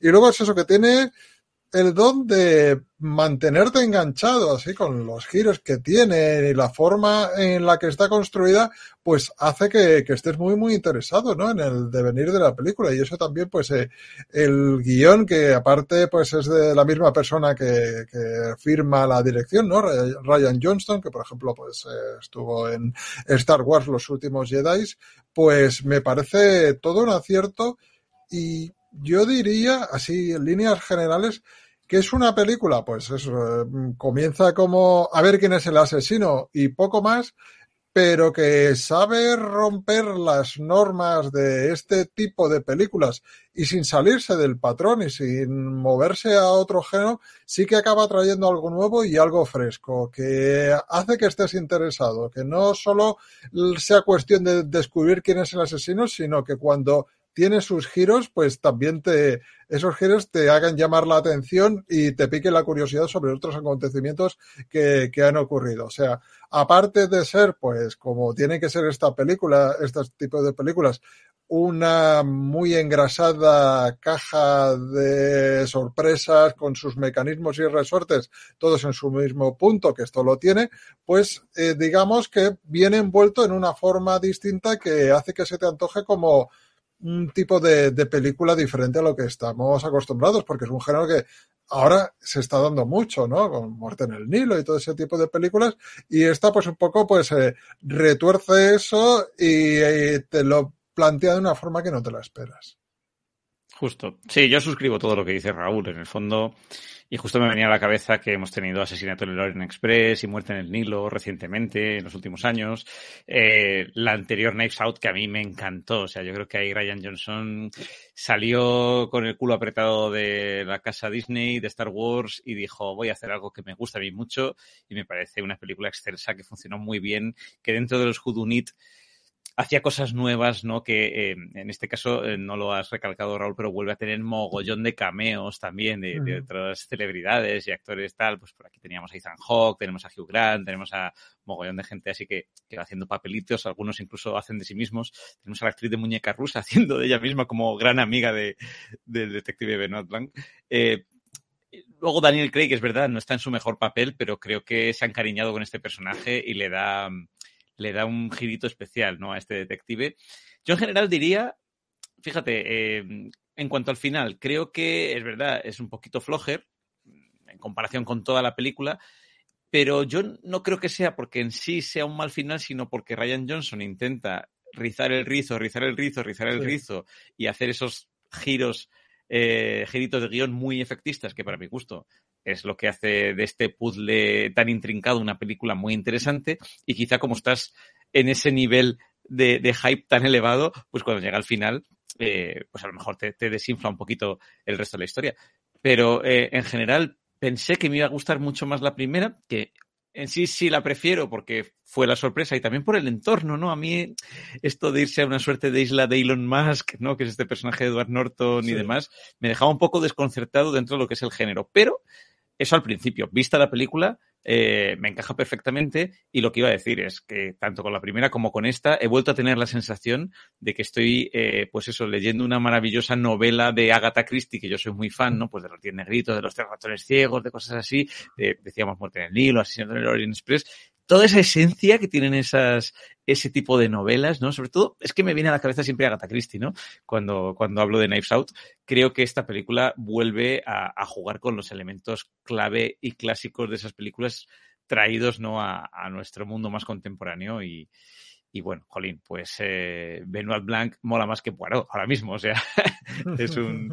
Y luego lo que decías, es verdad que mmm, la Monel eh, se lleva la peli, sí, o sea, me parece una digna sidekick, ¿no? De, de Benoit Blanc.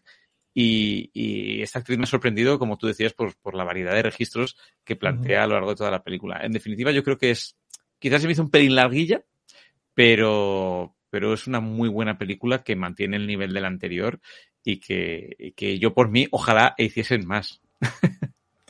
sí, yo desde luego estaría ahí viéndolas. Y so, bueno, el, digamos que también ha cambiado un poco de registro. Eh, la primera era la familia y ahí pues eh, ves un poco más de distorsiones, de eh, las, las relaciones que se crean unos con otros, pues vas rascando y se van viendo pues eh, las rencillas que hay.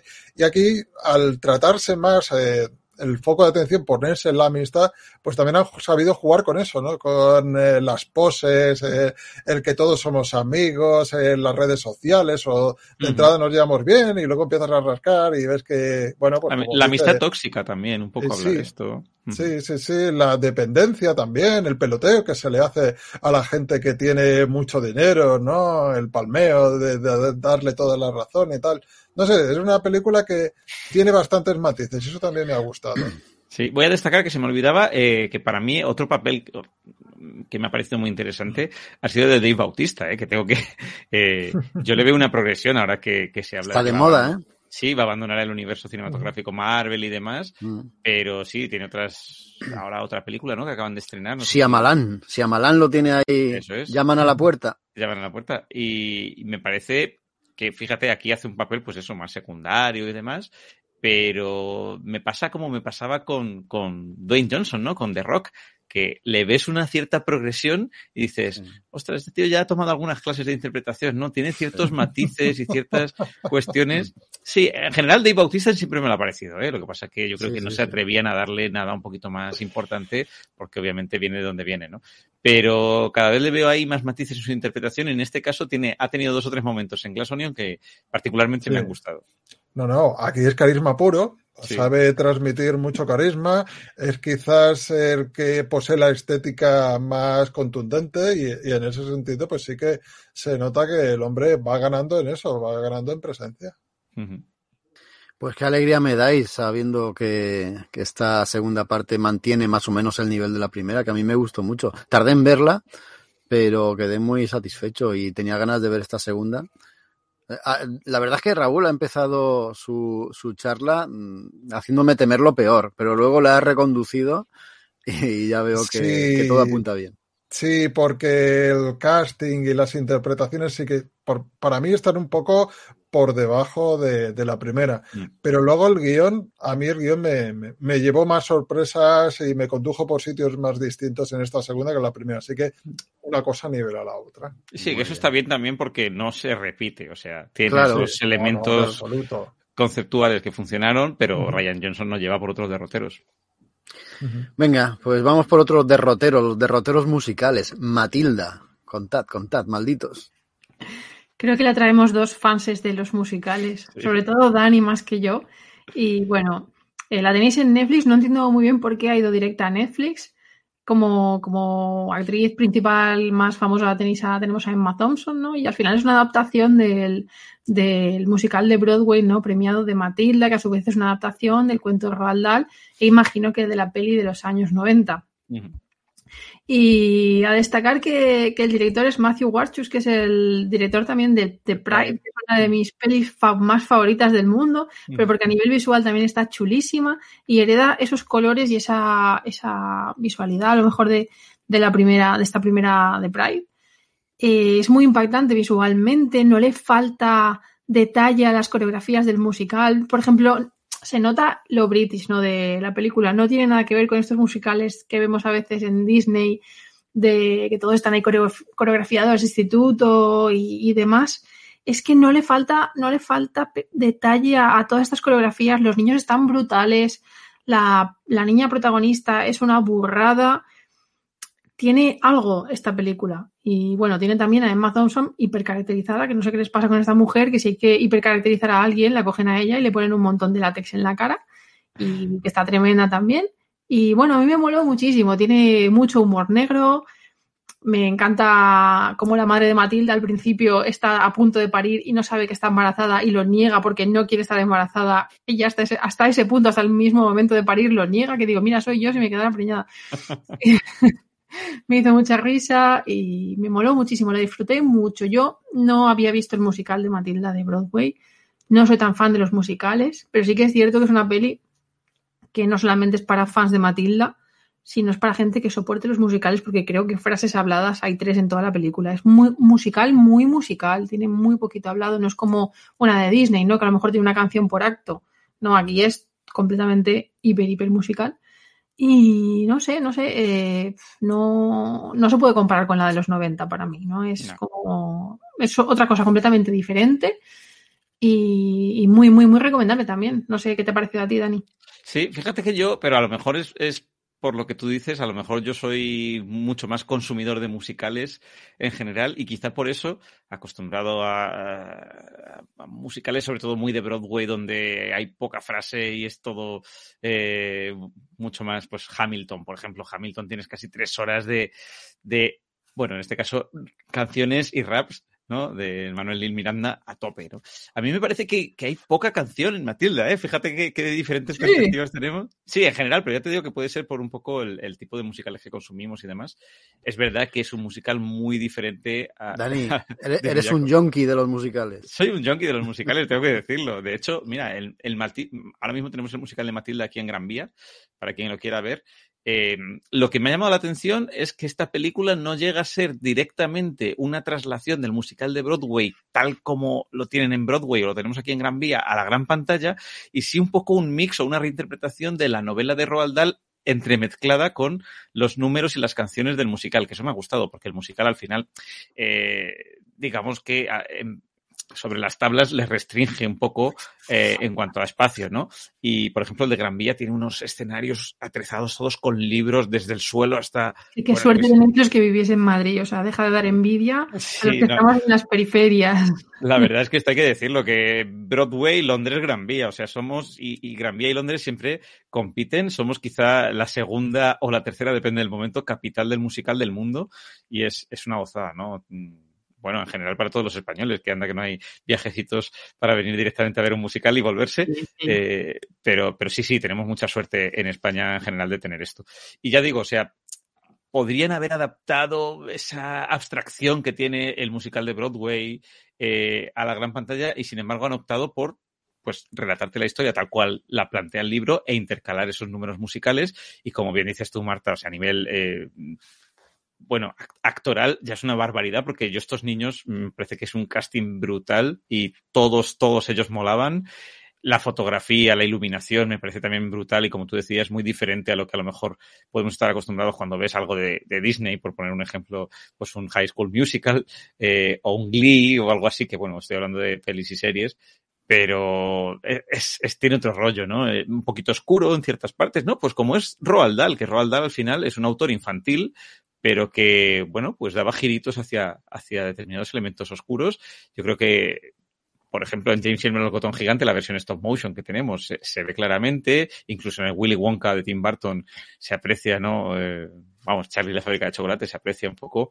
Es que la, ambientación, por ejemplo, del colegio al que van, de esta escuela, ¿no? Que al final también es parte protagonista de, la historia, esa ambientación es que me pareció brutal. Es que puedes hasta ver la suciedad de los ladrillos y puedes ver la mugre y esa oscuridad dentro del internado y a la vez los colores que tiene, la colorimetría que tiene la película, que también es súper viva y súper intensa.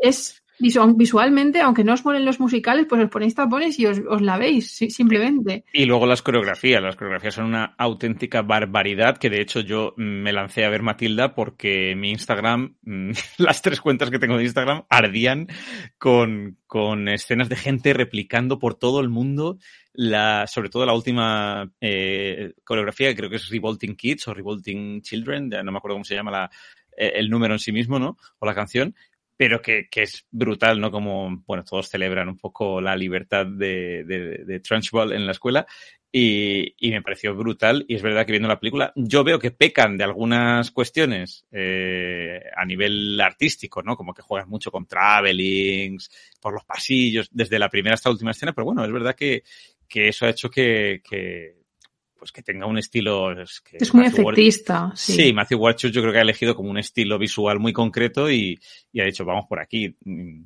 la peli empieza con esa escena tan divertida, ¿no? De todas las madres celebrando sus embarazos y sus partos y el menos la de Matilda menos la de Matilda que dice está embarazada pero qué dice eso solo le pasa a las que tienen hijos y el padre que el padre que dice oh Dios mío es un niño sin pito todo el rato le llama niño bueno como en el libro la verdad es que me parece la Matilda perfecta para, para, los tiempos que corren, o sea, para un 2023. Eh, Es verdad que la original y con su Danny DeVito y tal, tiene, tiene, todo el encanto, pero yo creo que los niños de hoy en día agradecerán mucho más esta versión de Matilda, incluso el propio personaje de Matilda, de Matilda, que tiene un puntito incluso de cruel, esta niña, ¿no? Hace uso y abuso incluso de sus poderes. Sí, es una niña vengativa. Sí, rebelde, vengativa, son niños muy rebeldes.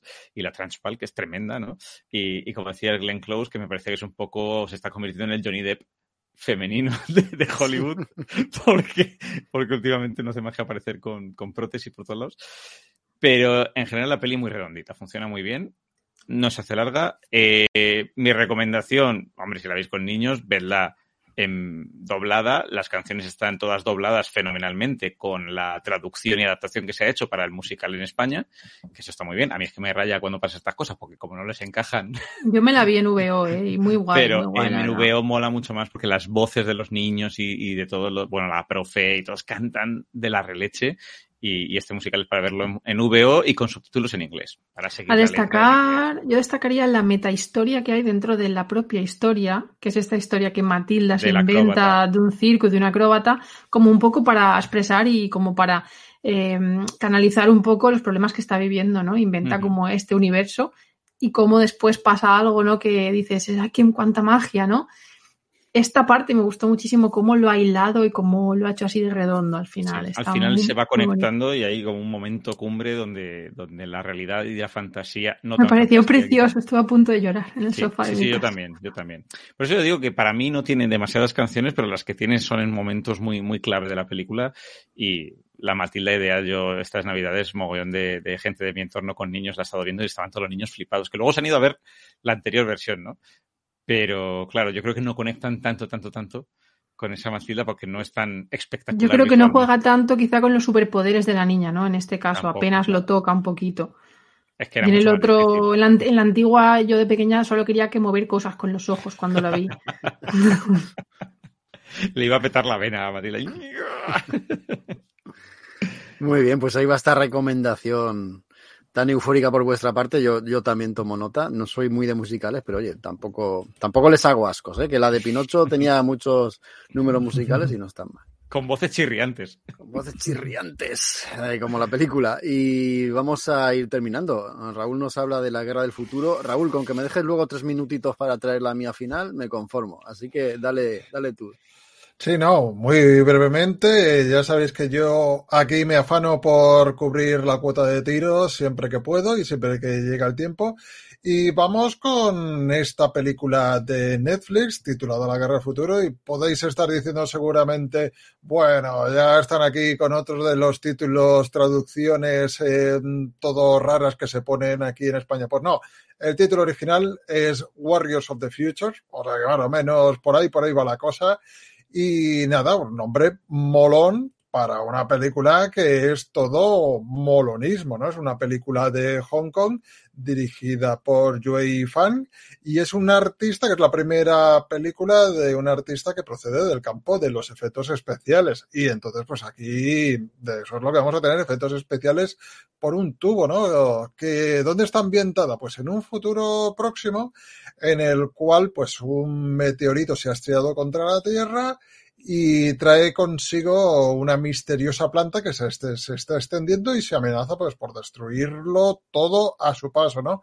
Entonces, ¿qué es lo que hay que hacer? Pues eh, la humanidad se busca unos soldados de las fuerzas especiales muy bien equipados, con la máxima tecnología, todo a la última, que deberán llegar al corazón de esta planta para, en lugar de destruirla, pues lo que quieren es una especie de hacer las paces con ellas, ¿no? Quizás es el tema más eh, original que, tiene la película. Eh, una película a la cual pues le quieren dar ritmo, pero quizás eh, de tanto tiempo pues eh, te, te, acaba como saturando un poco, ¿no? Es de estas películas en que no paran de ocurrir cosas y no te dan ni, ni un momento de descanso, ¿no? El guion, pues ya lo puedes imaginar, el guion es de estos que pueden estar perfectamente escritos en una servilleta porque no es la parte importante de, lo que uno, un espectador eh, quiere buscar ahí. Luego está también el, el argumento, ¿no? Que siendo un poco malo, pues se podría decir que no deja de ser una película de supersoldados matando a pulgones alienígenas. Que tampoco estaría muy alejado de, de la realidad, ¿no? Pero bueno, vamos a, a, los motivos por los cuales a mí me ha gustado y por los cuales eh, lo comparto con esto y, y, está dentro de esta mini sección que, que hago. Eh, a mí me sorprende sobremanera, por ejemplo, ciertos detallitos como lo bien hecho que está el vestuario. Tú te fijas en los uniformes, en, en las armaduras, en todos los elementos y oye, se le ha puesto en realidad un, a, un cariño a la película que, que dices, pues esto se nota que detrás no es solo un producto de manufactura, sino que hay gente que de verdad se, se ha esforzado en que el proyecto luzca, luzca bien. Eh, aparte, pues eh, si lo que estás buscando en una película es una película evasiva, aquí lo vas a encontrar, pero de una manera total, ¿no? La acción también me gusta porque está bien rodada, no es mareante, es cómoda y bueno, pues se hace amena, ¿no? También. Y luego, pues, eh, siendo una película oriental, me ha gustado que no tenga esas eh, pausas contemplativas y esos momentos de caída de nivel que mucha gente que está muy acostumbrada al cine oriental pues lo entiende, pero los que pues somos unos turistas dentro de ese género, pues a veces pues nos lo encontramos un tanto tediosos. Entonces, eh, ¿cómo os la voy a vender? Pues como una película en la que cabe todo y todo mola, ¿no? Alienígenas, robots gigantes, armaduras futurísticas, todo pues para hacerte vivir un, una experiencia trepidante y lo más espectacular posible. Y luego pues Sí que es cierto que todo suena un poco visto, no nos vamos a engañar, sobre todo si eres fan de videojuegos tipo Call of Duty o Crisis, pues este tipo de cosas están ya bastante, bastante asumidas. Pero oye, eh, para los que somos fanáticos eh, de la balística y nos gusta ver a super soldados cargándose robots y que luego aparezcan de una planta eh, alienígenas y también se unan a la fiesta, pues oye, te lo pasas bien y es Netflix, que con la suscripción ya viene. Echamos de menos Starship Troopers, ¿eh? Sí, sí, sí. a mí lo que poco... me sorprende es la factura de esta peli, que efectivamente tiene muy buena factura y que es una peli hongkonguesa de cincuenta y pico millones de dólares. Para que luego digan que no se pueden hacer superproducciones con menos de 300 millones. Sí, sí, y tanto que sí. Otra que se me había pasado a mí del radar y gracias a ti, Raúl, la voy a ver porque a mí el género este, pues, ¿qué te voy a decir?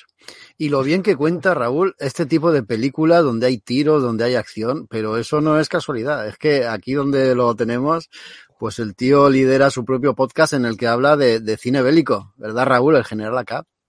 Bueno, sí, sí, sí. He estrenado hace poco un proyecto basado y centrado en el género bélico, pero es que un poco los que me sigan de esta sección ya verán que, que era algo inevitable, ¿no? Pues eh, eh, decido extender un poquito esta versión de la parte de las pelis de tiros a un podcast y bueno, pues ahí estamos, eh, hablando de todo este género que tan loco me vuelve y por lo visto a más de uno pues también le tiene cariño.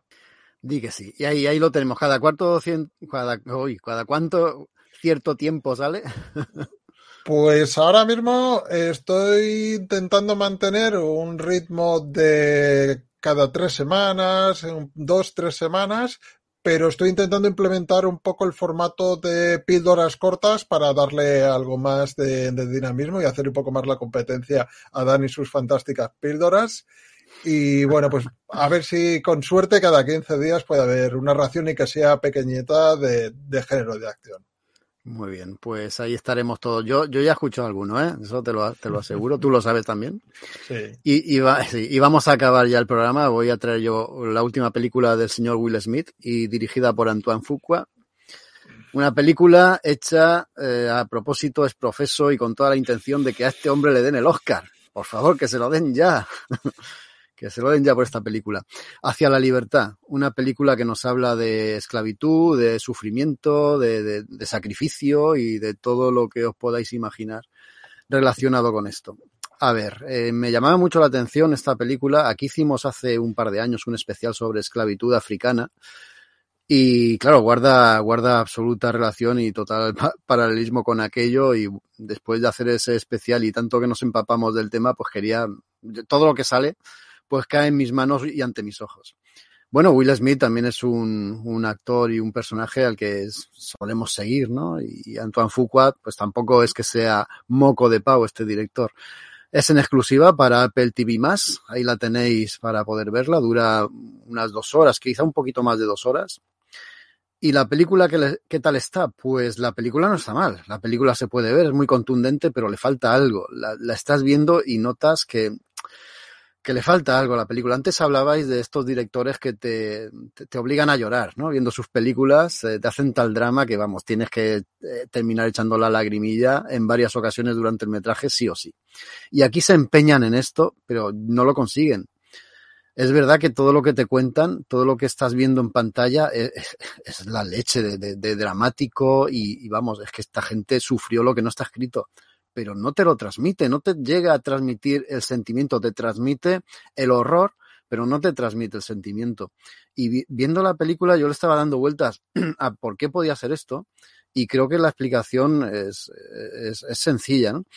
Es que en ningún momento se detienen a hablarte de los personajes. O sea, las cosas suceden y suceden a toda leche y casi no hay, casi no hay líneas de diálogo, casi no hay eh, partes en las que te hablen de, no sé, de, sus anhelos, de sus esperanzas. Nada, no hay nada. Sí, al principio se recrean en una escena en la que Will Smith le lava los pies con mucho cariño y con mucho amor a su esposa, pero aparte de eso, ya está. ¿De qué va en concreto? Bueno, estamos en los últimos años de, de la guerra por la liberación de los esclavos ahí en Estados Unidos. El norte está venciendo los terratenientes y los grandes acaudalados que tienen a tantísimos esclavos ven venir lo que les va a pasar y están acelerando cosas, cosas tales como revender esclavos o trasladarlos a otros sitios para que hagan trabajos en pro y a favor del, ejército, del ejército sureño.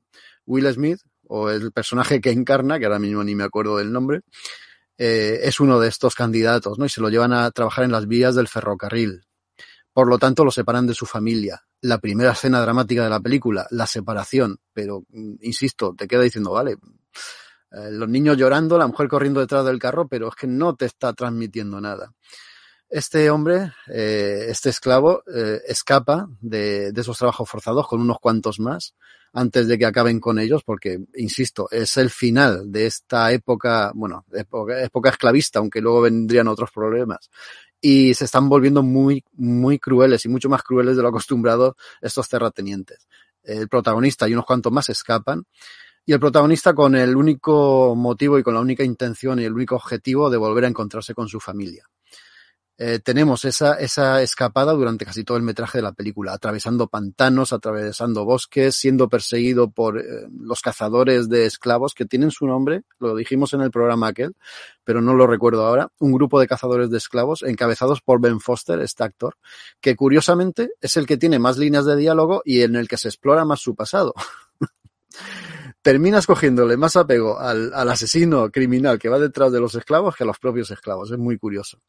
Hay escenas muy potentes, muy, muy contundentes. Hay un, una en la que Will Smith eh, entabla combate a puro colmillo y puñetazo con un cocodrilo o un caimán, en este caso, que es tremendo. Eh, la última parte de la película da un giro bélico bastante interesante. Yo creo que ahí gana la película, incluso en la última media hora, es lo, es lo mejor. Pero durante todo el metraje, insisto, estás diciendo, quiero que me haga llorar, eh, pero no me lo hace, me conmueve porque lo que me cuenta es muy bestia otra cosa es que es una historia real. Esta la contó el mismo esclavo. Es una historia real y eso también es bastante importante y bastante, bastante, ¿cómo decir?, sangrante, ¿no? Estoy teniendo fallos con la imagen, pero bueno, da igual. Si se me escucha bien, yo tiro para adelante. El tema es que es ese. Eh, notas que la película podría haber dado mucho más de sí y no lo está haciendo. Y es una ocasión fallida, pero, pero tremenda, porque eh, no sé si, si, conocéis, hay una fotografía muy famosa de un esclavo que tiene la espalda cosida a latigazos, es, es, es histórica, en los libros de historia sale, y la película está basada en esa fotografía y en ese personaje. Con lo cual es, eh, bastante contundente, debería de ser algo que conmoviese, no lo consigue. Luego hay otra cosa que me estaba sacando de la película constantemente, y curiosamente lo utilizan para meterte en la película. La película está rodada en un semi blanco y negro. ¿Cómo lo explico esto? la película parece blanco y negro, pero tiene unos, no lo es, ¿no? Tiene unos filtros en los que apaga la luminosidad, apaga la luz constantemente en la película. Hay escenas que son horribles de ver, o sea, son muy incómodas porque no ves, no ves, notas que, que, que es un blanco y negro y una oscuridad artificial. No está rodado así. Luego, cuando la luz las escenas de día, la luz gana terreno y, y, y gana protagonismo, ves leves toques de color. Eh, ves el césped un poquito verde, asoma un poquito el verde o el azul del cielo o la piel eh, oscura de los de algunos protagonistas. Vale, esto se ha hecho, estos filtros se han usado pues para transmitir esa sensación de, de, de ¿cómo decirlo?, de, de argumento plomizo, de, de, argumento triste, ¿vale? Pero, mmm, maldita sea, ¿hace falta? hace, es que no hace maldita la falta. Incluso si la película estuviera a plena luz del día con todos los colores del mundo, si lo que cuentas tiene alma, no tienes que meterle ese filtro artificioso y yo creo que juega en contra de la película. Es como decirte, quiero que te conmueva y que veas que todo lo que pasa aquí es muy grave y por eso te pongo este filtro, que guiñen más los ojos, no lo sé, no lo entiendo. Creo que ha sido un error, yo no tengo ni puñetera idea de cine, pero es mi, mi valoración desde la ignorancia, porque, insisto en lo que decía, me sacaba de la película este, esta elección de filtros tan, tan extraña y tan innecesaria, por otro lado. La película, vuelvo a decirlo, no está mal, se puede ver, eh, lo que cuenta es contundente, gana conforme avanza el metraje, sobre todo al final gana, pero luego tiene también otro mensaje que viene implícito en la película y te lo van soltando a pildoritas y amiguitas a lo largo de la misma en distintas ocasiones que a mí me escama. Es el mensaje religioso. Dios, Dios, Dios te protege, Dios cuida de ti, Dios está ahí, estamos, esto lo hemos hecho porque Dios nos ha ayudado. Eh, no, no, conmigo no ha cuajado esta película, no ha, no ha encontrado el público objetivo. Mira que yo quería que me gustase, mira que yo quería que, que, y creía que el género ya de por sí me iba a ganar, pero es que está a la cola de las películas que tratan este, este género tan, tan delicado. Está a la cola de ellas, ¿eh? Y, y, mira que lo siento. Ahora luego ganará el Oscar, ¿sabéis? Quedaré yo aquí como un patán, que es lo que soy, pero, pero es la opinión que tengo. No Marta, que este que no. no creo yo que a este señor le vuelvan a dar un Oscar por lo que pueda pasar. Mira lo que dice Jorge Adrián, que nos dice en los comentarios. Si no le dan el Oscar a Will Smith, cachetada, cachetada a toda la academia. uno por uno. No sé yo si no será al revés. Pero es que Will Smith es así. En yo siempre lo he visto así en prácticamente todas sus pel las películas que ha hecho, de cómo querer que empatices con él y que llores con él porque es un buen padre, un buen hombre, pero a la vez es gracioso y bueno y maravilloso y es guapo y, y me cansa muchísimo. Entonces no, no me extraña nada de lo que dice. Aquí de gracioso no tiene nada y de guapo tampoco porque sale ya demacrado y tal, pero se nota que te está forzando a mí. Mira qué bien interpretó. Mira que... Se peleaba con un cocodrilo, he pensado solo en Leonardo DiCaprio luchando con. Sí. sí, yo también, yo también pensé en eso cuando veía la escena. Es que se parece mucho a esa película en el tema supervivencia. Esa es otra cosa. Le pasa de todo. O sea, este hombre tiene, le hacen heridas todo tipo de animales, todo tipo de enemigos y en todos los lados del cuerpo. Y luego va el tío corriendo ahí combatiendo como... Bueno, lo que quiere ponerte por un lado de realismo se lo carga con esos pequeños detalles que en realidad no son tan pequeños. Y ya está, me queda a gusto. Lo siento, Will Smith, que sé que no. Ahora me pegará un bofetón cuando no te encuentre Will Smith. Cuando me pego un bofetón, vamos, me pone a bailar. Pues vamos a dejar aquí con este gran colofón el programa de cine que hemos hecho. Muchísimas gracias a todos los que nos habéis acompañado en directo, en, el audio también, por supuesto. Gracias especiales a Carlos Fernández y a Jorge Adrián que han estado ahí interactuando. Muchísimas gracias también a Daniel, a Dani, que ha estado ahí al principio sustituyéndome, haciéndolo, por supuesto, mejor que yo. Yo luego he cogido el programa y ha venido abajo. A Maite, a Raúl y a Marta. Y solo queda decir que la semana que viene, en siete días, nos vemos, hablaremos de series que también se nos han acumulado un montonazo. Eso será dentro de siete días. Solo queda decir adiós. Venga, adiós. Adiós. Adiós. Sale de la piscina y le da el sol. Estamos en la casa de María Sol. Como le resbala el agua por el cuello. Me pongo nervioso y me amarro el cabello. Con disimulo me mira a mí. De solo pensarlo me rela mí. Parece gasolina, yo soy alcohol. Masaje con aceite de girasol. Él se prende su cigarro. Te derrito si te agarro. Tienes cara de guarro. Te lo hago en el barro. Qué bonito, qué macarro. Te paseo en mi carro. Le da miedo porque sabe que yo muevo el cotarro. Buh. A mí me pica, pica, me llama, llama, me ropa, ropa la tensión, me cali, calienta, me tiene atenta, me supe, supe la tensión. A mí me pica, pica, me llama, llama, me ropa, ropa la tensión, me cali, calienta, me tiene atenta, me supe, supe la tensión. Estás buenísimo. Estás buenísimo, joder, sexy, estás buenísimo. Estás buenísimo, fuck. Estás buenísimo. Estás buenísimo, joder. Estás buenísimo, fuck. Estás buenísimo.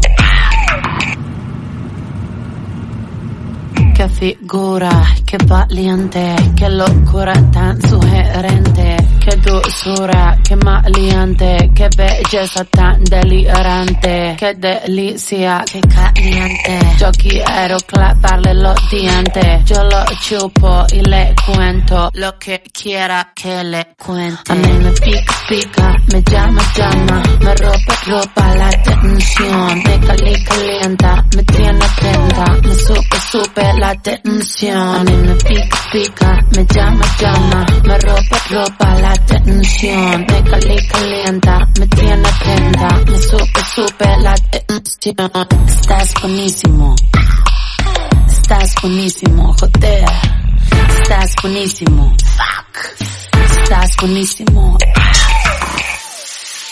Sácame brillo, puedo ser tu avenida. Dame un anillo, voy a ser tu prometida. Me imagino olerte y tocarte. Ese cuerpo es historia del arte. Eres sencillo y yo no soy complicada. Mira chiquillo, me tienes desubicada. Me gustaría mimarte.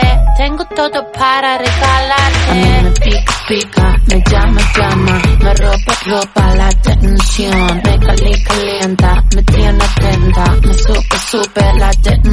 A mí me pica, pica, me llama, llama. Me ropa, ropa la tensión. Me cali, calienta, me tiene atenta. Me supe, supe la tensión.